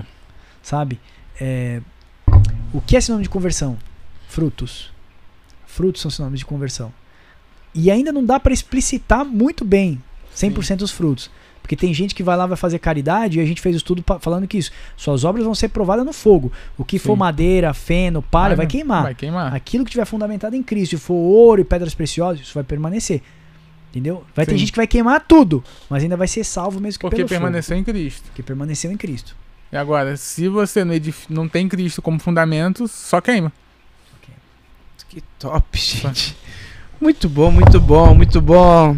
Vamos caminhar para o final, né, Juliano? Bora. Tem que ter a parte 2, viu, Max? É, quando viu, eu? o Elber tem que voltar. Quando tem que voltar. voltar de novo, ele já é. vem com... Ou, Só no meio do ano. Não, ou em fevereiro, talvez, dependendo Aí, do que. Tá do que fevereiro? Cá, do né, que surgir. Ah, é? é. Aê. Pra morar já? Pra morar aqui? É. Ah, oh, ou em fevereiro. Ou, se não der, se não der certo, não for os planos de Deus, em julho, se o Max me convidar pra ir pra casa dele de novo, porque já tá ficando folgado, né? Carioca, Carioca já Ele tá se autoconvidando é, agora, né? Agora. Ah, deu, deu liberdade, né? Intimidade, já é segunda, né? Oh, já é a segunda vez, tem que. Ah, é a terceira a gente já se convida, né? Já se convida, né? É, lógico. Já pega a malinha e já vem é. direto, né? Não precisa é, nem já convidar. Já agenda aqui, hein? Já agenda aqui com a gente. Fechado, fechado. Bom, Juliana, precisa... Você quer ler mais algumas mensagens? Ah, tem muita gente. Que... Tem muita gente? Tem muita gente. É, pontuando na hora que eles estavam falando, Entendi. o pessoal tava pontuando junto, entendeu? Beleza. Galera, para finalizar esse podcast, eu peço para vocês deixar uma mensagem registrada nesse podcast, seu Lemos a, suas prime é, a sua primeira participação aqui de vocês, mas é. acredito que esse ano ainda vocês vão voltar aqui de novo. Amém, amém. Mensagem, cara, você deveria ter falado que eu preparava uma. Ó, vamos fazer o seguinte. Vamos deixar uma mensagem marcante aí, pra você fazer um corte bacana também. O verdadeiro evangelho de Cristo é redimir o homem com Deus. Porque Deus estava em Cristo reconciliando o mundo consigo mesmo e não nos imputando as nossas transgressões. Isso é evangelho. Uau. Falou que não preparou, né? É. imagina se ele tivesse. Falou que não preparou. Então tá bom, então. Show. Eu, eu também? É, ah, opa! Ah, que isso, papo com Deus é, é um só, hein? É uma. É, é uma família, mas. Então, depois a mensagem mais tem que ser o primeiro, cara. é, então, o que que o, quero fazer uma, uma mensagem e um pequeno testemunho, tá? É o que eu falo sempre que uma das coisas que o evangelho me deu, que eu sinto muito prazer, não foi bem material, porque eu não ganhei, não foi é, status, que eu também não ganhei, mas foi a amizade de muita gente incrível que eu conheci por meio da palavra de Cristo. Isso é uma coisa que não tem valor. Foi uma coisa que só Deus me proporcionou. Eu estar aqui hoje em São Paulo, há dois anos atrás, nem imaginava. Então isso é coisa de Deus. E a gente fala tanto assim, né, contra a mensagem motivacional, é porque Cristo tem que ser o fundamento da sua vida e da nossa vida. Todo fundamento tem que ser com base em Cristo Jesus. Então nós temos que sempre ter aquela autoconsciência de pensarmos, nossa vida está como Cristo gostaria, nós estamos vivendo de acordo com Jesus Cristo. E a nossa mensagem, tanto minha quanto do Max, de toda a família do Papo com Deus, é: viva a vida que Cristo gostaria que você vivesse, que é a vida baseada no Filho dele. Rapaz, mano, os caras é tudo poeta aqui, né? Cê é louco. Né, Luquinhas? Você é louco. Meu, deixa a rede social de vocês aí. Ah, legal. Então eu queria deixar o site para vocês, que é papocomdeus.com.br. Lá nós temos 15 cursos com quase 100 vídeos lá para você assistir e se edificar. Então tem curso de escatologia que nós falamos aqui, marca da besta, nós vamos falar de Israel, quem é a grande Babilônia, do Apocalipse. Também tem curso de apologética, que é a defesa da fé. Temos discipulado. No nosso site também, papocomdeus.com.br, nós temos lá a parte de e-books. Tem mais de 140 e-books para você pegar gratuito, ministrar na sua igreja, nas suas células, enfim estudar a palavra de Deus e poder uh, ser abençoado. Não cobramos nada, nosso trabalho é 100% gratuito. O Papo com Deus é um movimento evangelístico que visa edificar o corpo de Cristo, servir a igreja do Senhor e edificar o corpo de Cristo. Nós cremos que Deus está erigindo de nós uma morada no seu espírito para a eternidade. Efésios 2:20 fala isso. 1 Pedro também vai falar isso. 2:4 fala que Deus uh, está fazendo de nós pedras vivas para edificar uma morada espiritual para si. Então, se Deus está construindo essa morada, a, a, missão do Papo com Deus, da família, de todos esses que estavam aí na live, é juntos fazermos uma morada do Pai na eternidade. Sermos a morada do Pai na eternidade. Eu preciso edificar a sua vida. Então, papocomdeus.com.br é nosso site, tudo gratuito, 100%, não cobramos nada, certificados de curso, avaliação, tudo gratuito. E o nosso canal no YouTube é Papo com Deus. Só procurar Papo com Deus, você vai aparecer lá. Eu acho que a ajuda deve ter deixado na descrição desse vídeo também. E você pode pegar lá. Né? No Instagram é só procurar a gente também como Papo com Deus e, e a gente vai estar tá lá na, nas mídias sociais, tá bom? Tem as listas de transmissão de estudo, então você entra no site, você clica lá, conecta, você já vai estar tá dentro do WhatsApp recebendo estudo nosso. Nosso site, você cadastrar o seu e-mail, você passa a receber do primeiro estudo que a gente começou há dois anos atrás até agora. Toda semana você recebe um estudo novo. Um vídeo e um e-book. Um vídeo e um e-book. A gente tem um sistema de inteligência artificial que dispara um vídeo e um e-book novo toda semana pro pessoal. E os novos que vai saindo, você vai acompanhando no canal com a gente. Então, ó, só não estuda quem não quer, só não é edificado quem não quer, só não conhece a verdade quem não quer. Conhecereis a verdade e ela vos libertará. Então, o que liberta o ser humano é a verdade. Então, se quiser ficar vivendo as mentiras, lembra de Paul Walsh, né? Uhum. O falso profeta é o juiz de Deus pro falso crente. É só você ficar é, prestando atenção nesses ursinhos carinhosos aí da vida. Exatamente.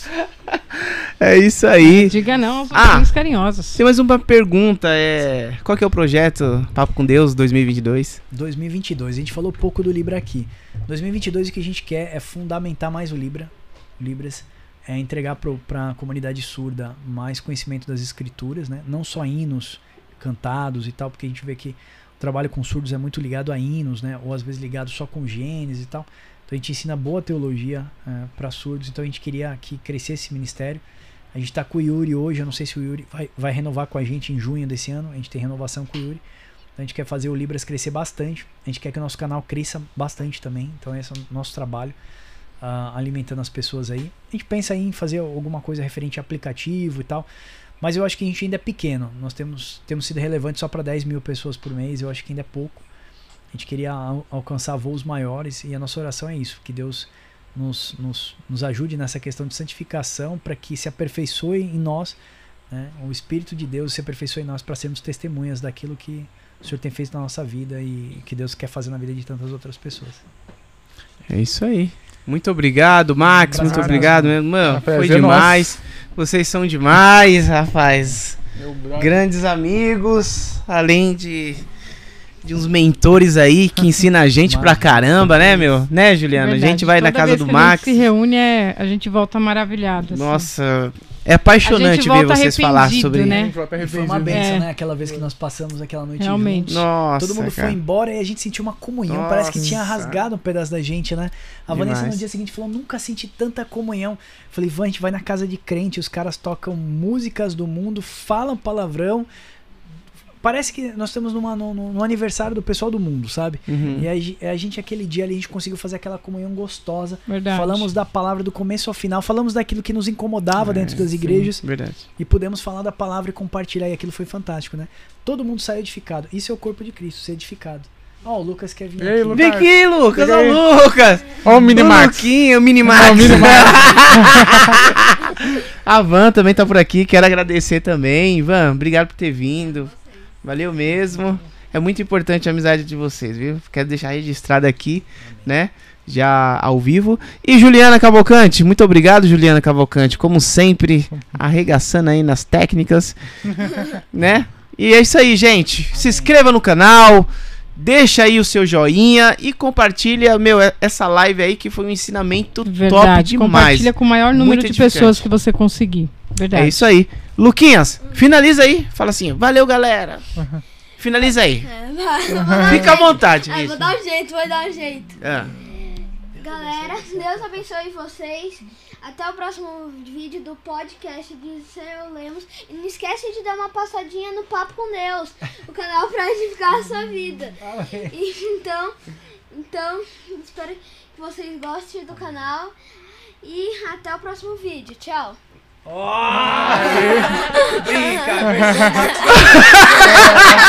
brincando, vai brincando. Eu pensei que ele ia só. Valeu, galera! Eu tenho técnica guardada aqui, eu guardo coisas assim na minha cabeça faz um tempo já. faz um tempo. Mano, é arregaçou, meu! Mano, da hora. Não, ele seu Lendo Podcast. É. Mano, é rapaz, é 2.0. É. o diabo que se segura. É. Com certeza. Luquinhas, obrigado, viu, Luquinhas? É isso aí, gente. Já Valeu. finalizou. Top. Tchau, galera.